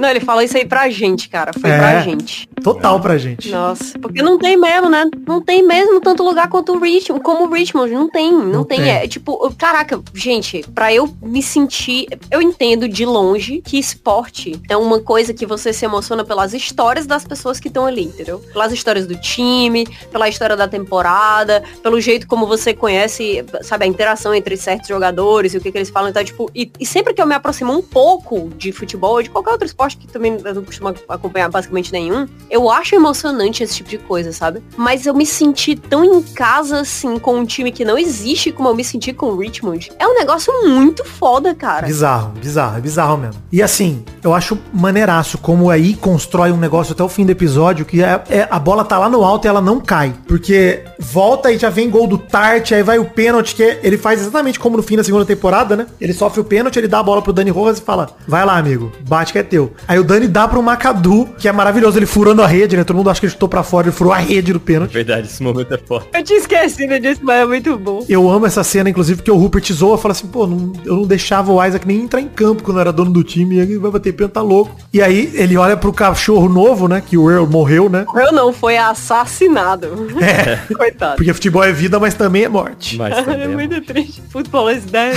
Mas é muito bom que o cachorrinho tá com um capacetinho de cachorro. E aí, pô, o Isaac faz o gol, beleza. E aí, eu acho maravilhoso que quando ele fura a rede, a bola pega na boca do John, que é o ex-date da Rebecca. Ela fica sangrando. A Bárbara levanta. É violência! É muito foda. Essa cena toda é, é muito absurdo. É muito lá em cima, cara. Você fica rindo e emocionado e falando, caralho, que lindo que eu tô vendo. É. Vem o Rupert, filho da puta, mandar os caras do time dele quebrar o Jamie e o Jorge fala que não. Eu acho lindo, mano. O Rupert empurra o Jorge, o Jorge cai e mostra a bola pra TV. É maravilhoso, pô. Deus. O juiz falou, arruma a bola aí que eu tô vendo. Eu, Desculpa, juiz, ele ajeita. Cara, aquela, aquela ali é sinistro, tá? O cara, ele usa o shortinho mais perigoso da história, pô. Muito, muito.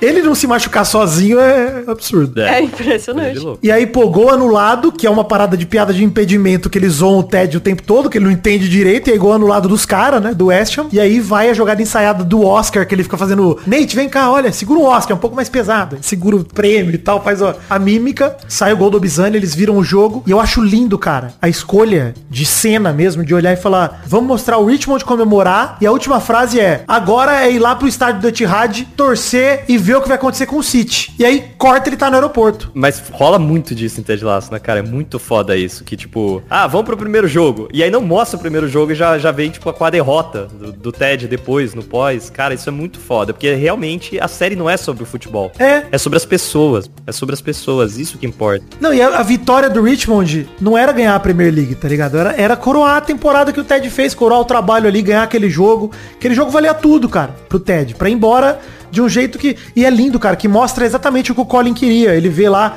os jogadores beijando as namoradas, ele beija o namorado em campo, no meio da comemoração. O Ted faz a dança do laço, né? A mesma dança que ele fez. Sim. O time do futebol americano, puta é foda, cara. Essa era a comemoração que importa. Cara, o Paige, meu primo, ele, ele se incomodou. Ele falou, cara, achei que ficou uma lição muito merda, que não importa o quanto você se esforça, você não ganha. Que isso? Mas essa é a verdade, pô. Eu não sei se é verdade. Caralho. Pô. Não, a- a- não é que você se esforça, se esforça e não ganhe jamais.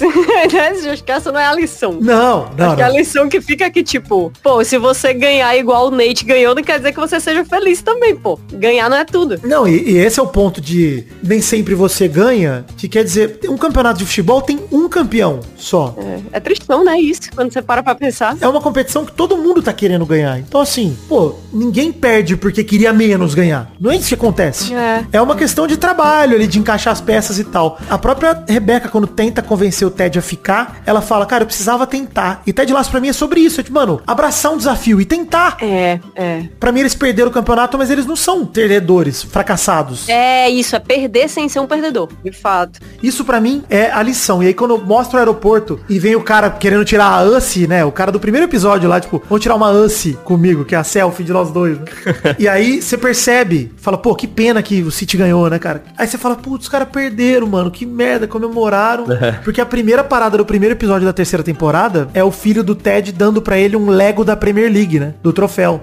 E o Ted não ganha. Mas a outra parada que tava no estádio é o Nate tava longe deles e o Nate tá perto. Então pelo menos isso ele conseguiu, trazer o Nate pra perto de novo. Isso é maneiro demais, cara. Toda a simbologia de fechamento de ciclo. E aí você vê todo mundo, mano, eu amo a cena do Beard no avião, decidindo ficar. E o Ted falando, cara, mas você vai ficar aí a bagagem. Ele, não, é, é só arroz na minha mala.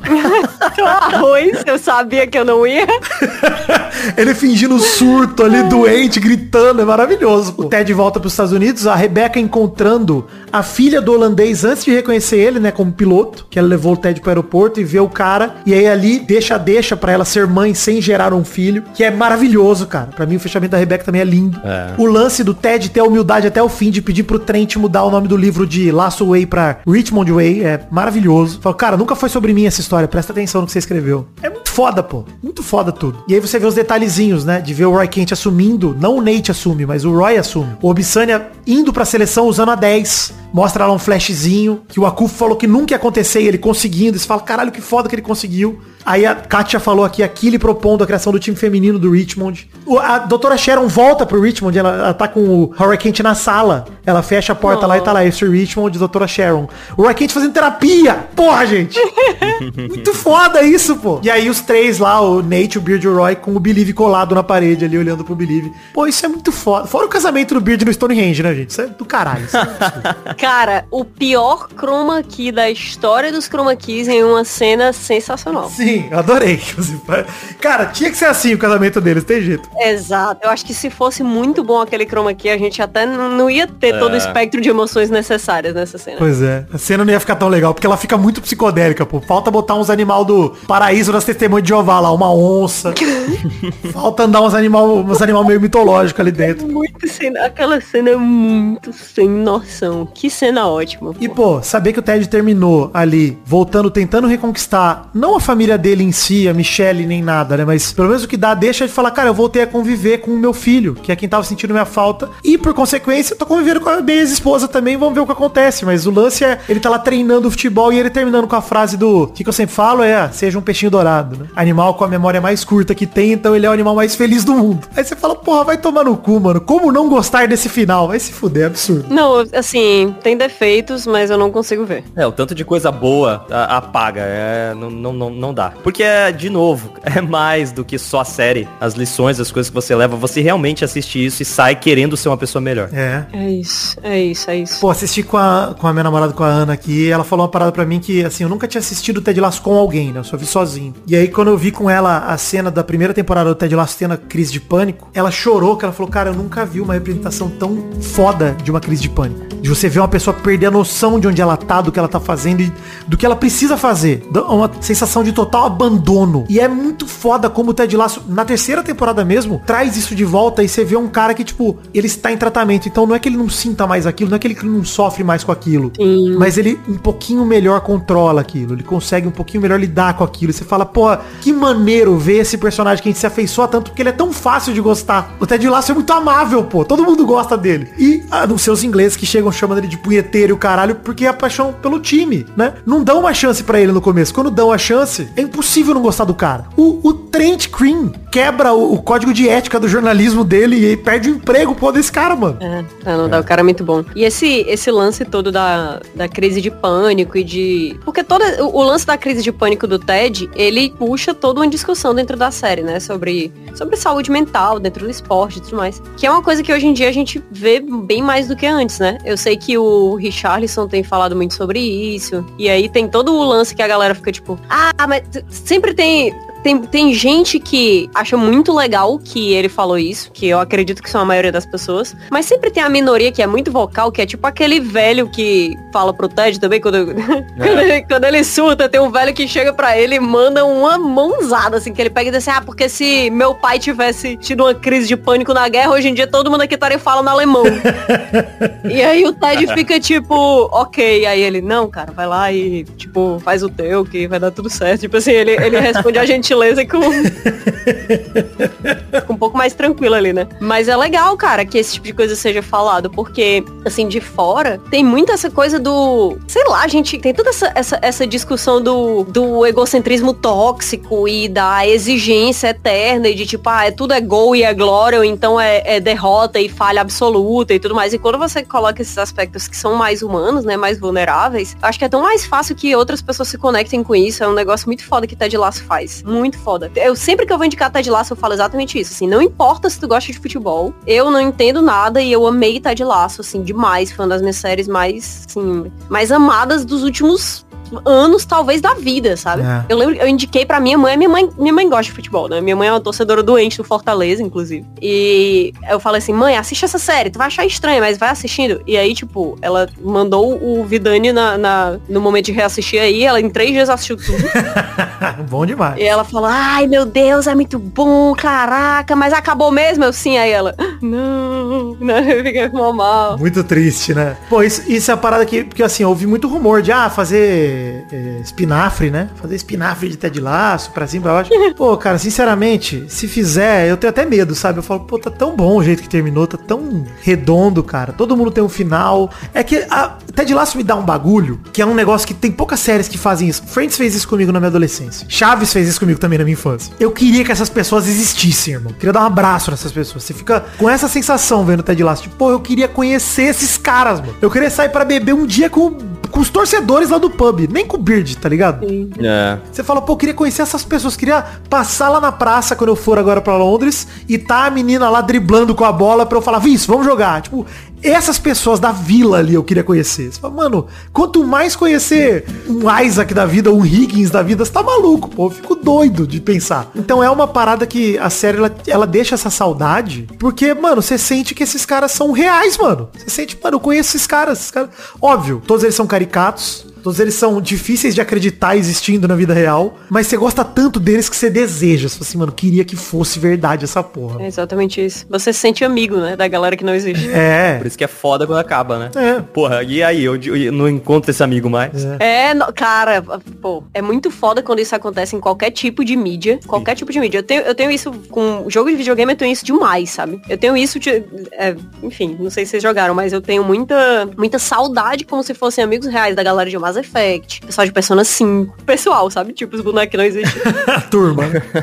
e aí, tipo, a galera de tá de laço é a mesma coisa. Acaba e você fica com um vazio, não só porque a série não, sabe, não te deixa com aquela antecipação da próxima temporada, mas porque você fica tipo, caraca, o que, que vai acontecer com os meus amigos na vida deles enquanto eu não estiver assistindo, né? É, é isso mesmo. É um negócio que, pô, é só coisa de mídia muito, muito bem escrita, porque quer dizer que tocou na parte mais humana sua, né? Que é a vontade de se conectar. É. E, pô, saber de tudo, né? Saber de todo o, o que tem por trás de Ted Laço, né? Saber que veio lá do comercial e aí o Jason Sudeikis de tudo que ele tava passando no casamento dele, com o divórcio dele, de tudo que ele trouxe de inspiração. É uma parada que dá vontade de, mano, beleza, Ted Laço não existe, a gente sabe disso. Mas se o dia eu encontrar o ator que fez o Coach Beard, eu vou abraçar esse cara como se ele fosse o Beard, porque eu vou falar, mano, obrigado por esse presente que vocês me deram, pô. Que é, cara, eu tenho o Believe tatuado no meu braço hoje e assim, eu, eu dificilmente faria isso por outra série de TV. Eu até costumo dizer para quem eu vou indicar que eu falo, mano, se você gosta de futebol, você tem que ver Ted Laço. E se você não gosta de futebol, você tem que ver Ted Laço. É isso. Você vai pegar camadas diferentes do mesmo bolo e todas elas são deliciosas. Deliciosas, inacreditável. E para quem não gosta de futebol, é o lance de, bicho, poderia ser circo, basquete, futebol americano. Ah, futebol americano não, porque, né, o lance dele ser um americano estrangeiro também é muito especial pra série. Mas, pô, você conseguir lidar com tudo que você lida ali dentro dentro, tendo algo como pano de fundo, podia ser um, um teatro em inglês, tá ligado? Não precisava ser futebol, podia ser outro tipo de espetáculo. O importante é você ver as relações das pessoas e como o Ted mesmo fala no final, pô, nunca foi sobre ele, cara. Nunca foi sobre a jornada dele só. Tanto que tem episódio nessa temporada que ele mal aparece. O Ted Lasso mal tá lá, mano. É, tem um episódio bem no começo que é todo sobre a Rebeca. Não, no final também. Tem um, puta, que é quase so- todo sobre a Killy, o Roy, o Jamie e nada do Ted. É isso que deixa a esperança na galera de que deve rolar algum spin-off, né? De que já, pô, será que eles estão testando, mano? Uma série sem o Ted Laço, mas no universo de, de Ted Laço. A gente já tá pedindo episódio da Meia aqui, né? Então a gente É. não pode dizer que não quer o spin-off. Pois é. Episódio da May, episódio da, da menina que joga lá na praça. Sim, que vai, vai, ela tem que fazer parte do Richmond do, do time feminino. Feminino, exatamente. Pô. Por que que eu colocar ela lá se não fosse assim? Não sei. Gente, episódio da própria Phoebe, com o Roy de coadjuvante só, ele aparecendo pouco, eu já ficaria feliz demais, porque a Phoebe é maravilhosa, pô, não tem jeito. tipo aquele curta da Meg, né? No, na creche É. dos Simpsons. Pô, maravilhoso. Olha só você. De coração partido, mas mandando bem. Eu não tô de coração partido, ele tá só abalado. Uh, coração abalado. Gostei, é um bom título pro meu musical sertanejo. Tipo, coração abalado no meu conjugado, porque o seu legado foi um peido arretado. Ok, tchau, Ted. Você se foi então, eu fiz essa canção, pois tudo que deixou foram os gases que peidou. Acho que é isso, vamos fechando por aqui o programa. Eu queria deixar a hashtag Seja um Peixinho Dourado, fechar esse programa, perguntar pros ouvintes aí também, Maidano, o que, que eles acharam de Ted Laço, lá pergunta da semana, como diria Cabritos Teves, respondam aí nos comentários, por favor, pra gente. E agradecer, Maidana, que temos uma convidada hoje, obrigado, Kat, quiser falar também do Vortex e dos projetos aí. Muito obrigado por topar participar e tamo junto. Não, gente, valeu pelo convite, foi demais. Eu tava esperando ansiosamente que qualquer pessoa chegasse pra mim e dissesse, por favor, vamos gravar sobre Ted Lasso pra eu dizer agora. É. E o convite veio logo do Vidani, foi muito foda. Alegria. Eu jamais teria a oportunidade de participar de um podcast de futebol se não fosse por Ted Lasso, então agradeço também ao Jason Sudeikis. fez isso por mim. e escutem o Vortex, tem vários episódios, inclusive com o Vidani, onde a gente fala de várias coisas bem mais, bem, bem mais, sei lá, cara, proibidas do que foi dito aqui, cara. Bem menos good vibes do que Ted Lasso, certamente. Mas é, mas é, é legal, é divertido. Olha aí, o Vortex tá nos links fixos aqui do, do post do Pelado, então se você quiser entrar direto, só entrar aí no post do Pelado que tem o link pro Vortex pra você. Mas em qualquer agregador de podcast é mais fácil ainda, ou nas redes sociais, arroba feedvortex, feed é F-E-E-D. Ah, olha lá. Ah, rapaz, que é profissionalismo. Fala aí, fala aí, não, vai. F-E-E-D. V-O-R-T-E-X, feed Vortex, Perfeito. como diria o Brulé, né, Maidana? Vortex. Feed Vortex. Eu quero deixar uma indicação. Manda lá. Eu quero deixar uma indicação pra gente que não entende também de outros esportes, mas quer se emocionar com um jogo de gente que você não sabe o que tá acontecendo. Hum, E é o filme de Slam Dunk, o The First Slam Dunk. olha aí. É live action isso? É, não, não é, a animação saiu esse ano. Olha aí. É um filme que muita gente não deu nada por ele, é uma animação que tem muita gente que, que acha que não vai ficar legal, ou então que não assistiu o anime e acha que não vai entender nada. Não importa o que você pensa sobre basquete, não importa se você viu anime ou não viu o anime, não importa se não, não importa nada. Assistam esse filme porque ele tem a mesma vibe de várias coisas que a gente falou aqui e ele é muito foda. Vou fazer, hein? Vou- a gente vai inventar um clube do filme, nós vamos ter que eh, obrigar os amigos a assistir os mesmos filmes e comentar. Massa, massa, massa. Não, é porque tem, tudo a ver, tem tudo a ver com o Ted Lasso. Então, Mas você tem algum outro, uma outra recomendação também pra fazer? Tenho. Hum. Não tenho, não. Não consigo pensar em nenhuma piada, então deixa Tá pra lá. bom. Tá. Eu vou aproveitar que é fim do ano e recomendar que as pessoas assistam o Natal Maluco de Ernest. Não, não, porra, de novo, cara. de o novo, Ernest é velho. bom demais, é o melhor filme de Natal que Nossa, tem, então Ernest assista. é muito ruim, cara. Assistam é aí. possível. E é isso, gente. Muito obrigado. É, Até a semana que vem pra mais um Peladranet. Já voltar no Brasil. Alegria pra vocês, pra mim nem tanto, mas... Ah, vai ser assim. Alegria pra mim também. Vou voltar a comer bem, pô. Voltar na Inglaterra. Tô ligado que a culinária lá não é top 10. E é caro, Porque eu viu? vou...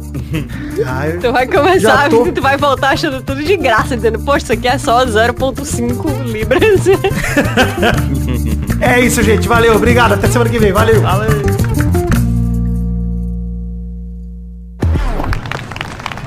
Aí, Harry! Vem cá, filho! Aí, o que que houve, amigão? Viu a bola que eu perdi? Olha, não esquenta com isso não, tá? O que que a gente diz, hein? Seja um peixinho dourado. Isso mesmo. Agora vai lá, filho. Volta pra lá e vai se divertir, tá bom? Ok. Vai, garoto! Vamos, garoto! Vai, vai, vai!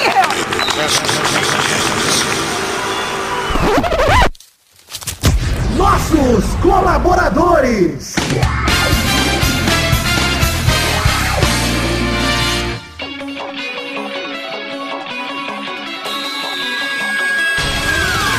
Chegamos, Testosterinhas, para aquele bloco gostoso demais. Que bloco é esse, Testosta?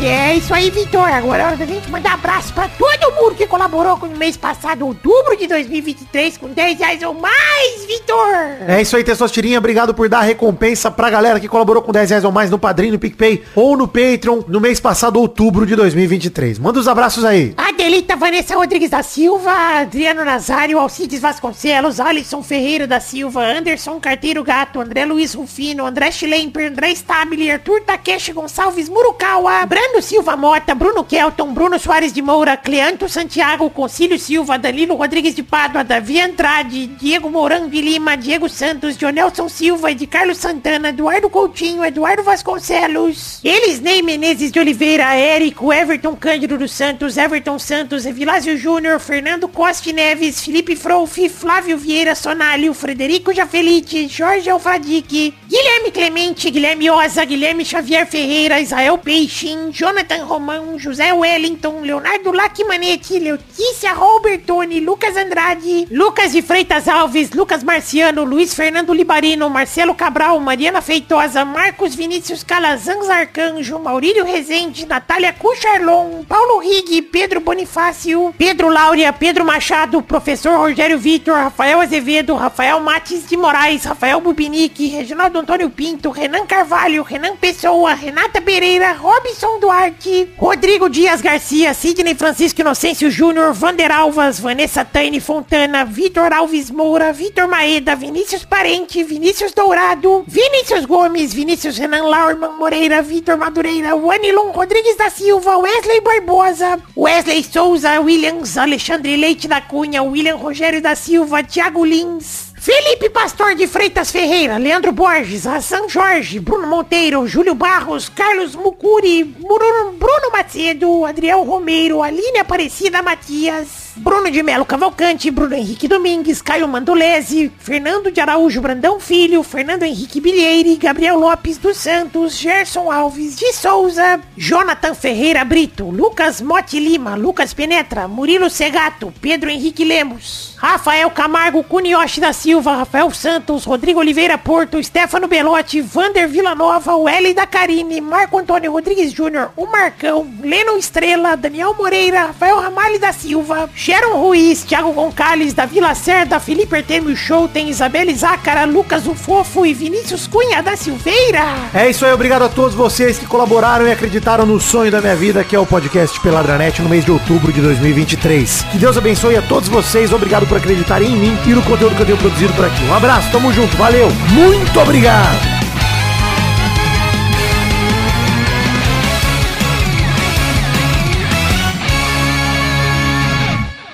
Agora, Kate, você me dá mais cinco minutos que eu preciso fazer um negócio. Dou sim. Essa é Já a vou me mutar aqui Nossa. porque eu quero, eu quero viver isso.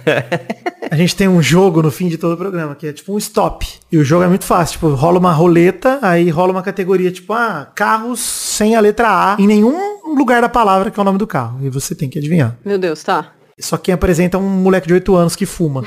que é o Testostirinha, então esse é o... Caralho, quê? Assim, Ok. a pergunta correta é por que não? é verdade, é verdade. O cigarro favorito dele é de requeijão, tá? Mas é o melhor. A verdade é que a gente começou a fazer ele, eu comecei a fazer ele em 2010 e ele tinha 8 anos na época e agora em 2023 ele tem 8 anos também, então o tempo passou e ele sofreu calado. Claro.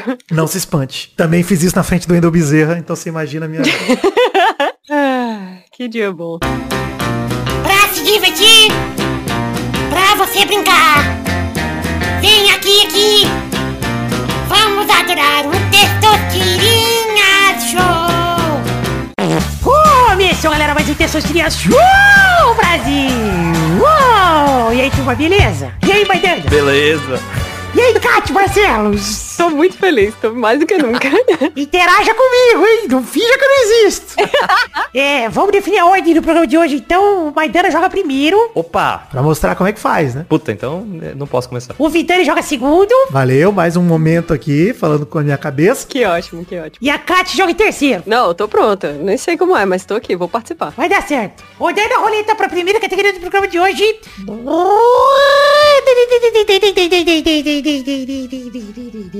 Eu quero o nome de um esporte sem a letra O no nome do esporte. Fudeu. Vai, Maidana.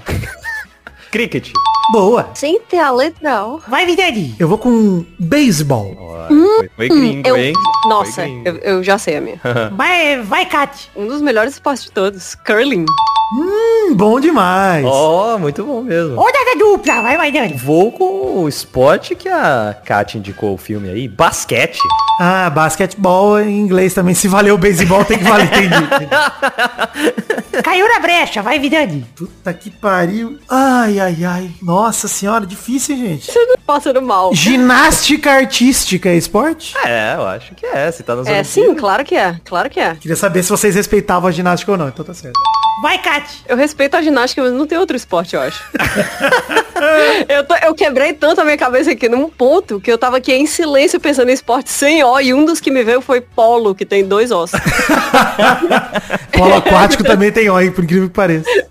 Tô, tô mal aqui, cara. Tudo tem ó porque tudo tem bola. Não, nem tudo tem bola, né? É. Hum, tênis. Olha! Mais uma rodada. Vai, vai, Dani.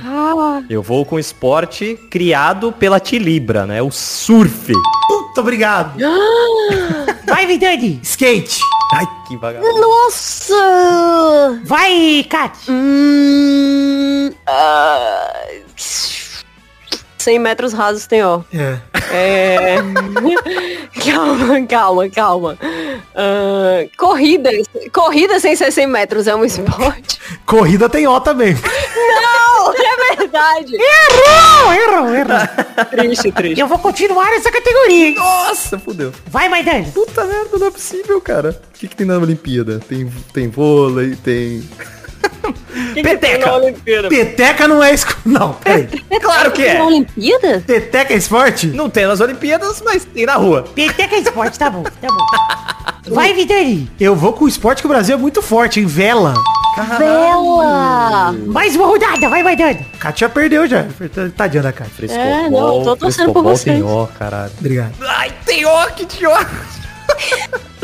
Nossa, esse aqui também tem. Vai, vai dando. Não, não sei. O pau do peide. Errou. Vai, Vidani. Ah, eu vou com tênis de mesa. Ah, não é possível. Valeu! Um dos que eu tinha pensado, mas eu só pensei em ping-pong. É, caralho. Eu pensei Olha aí. Eu lembrei de esgrima também agora. E Valeria, olha aí, esgrima. Nossa, mano, eu fui pro, pro como a a Kat trouxe o Curry, eu fui pro, puta, quase veio, o Bob Sled vai me... Puta merda, tem. Então, ô, mas, Ana, e Kátia, sabe o que que eu lembrei agora? A gente ficou no desse de bola e ignorou porque tudo tem bol, mas futsal não tem bol. Nossa, cara. É, ainda dava pra, pra roubar no que, no que a gente foi, que foi o handball. Você não falou handball, né? Olha aí. Não foi, é verdade, não falei. Nem, eu- nem eu, nem você. Cara, Tá e o pior é que na hora que eu falei basquete, eu pensei, porra, tem handball aqui que eu vou, deixar na agulha. Aí eu Não, mas handball tem ó, não? Então, a gente tá na maldade de usar ball, né? É, porque a gente, a gente roubou. A gente roubou na primeira rodada, né? Aí vocês estão de sacanagem. Então a Kátia é a campeã moral. não roubou. Deveria ser, né? Porque ela não roubou com nenhum nome em inglês, né? É, mas eu falei polo, né? Então sei lá. Então é isso aí, valeu, Maidana, Kat, Vidani. Valeu, pessoal. Até semana que vem pra mais um Peladamente. Tchau, tchau, pessoal. Valeu, alegria. Alegria. Valeu, alegria. Eu não podia deixar terminar o programa sem citar e enaltecer a participação brilhante do Pep Guardiola no penúltimo episódio da terceira temporada de Ted Laço. É a única vez que o Richmond enfrenta o City e que de fato o Ted e o Pep se encontram, né? Eles sempre citavam o nome do Pep, mas nunca tinham mostrado o Pep na série. E aí na série eles mostram o Pep em alguns momentos quando eles falam do futebol total nessa terceira temporada. E aí mostram ele interagindo com o Ted por um momento muito especial. Então, termino aqui com o trecho dublado desse encontro entre os dois maiores nomes de treinadores do futebol mundial. Ted Lasso e Pep Guardiola. Bom jogo, parabéns. Valeu, treinador, eu agradeço. E tem uma coisa pra falar. Você é um cara difícil de derrotar, viu? Não me preocupo com vitórias ou derrotas. Ajudo os caras a dar as melhores versões deles dentro e fora de campo. Isso no final é a coisa mais importante. Concordo plenamente com você. Valeu. Valeu. Bom te ver. Se cuida.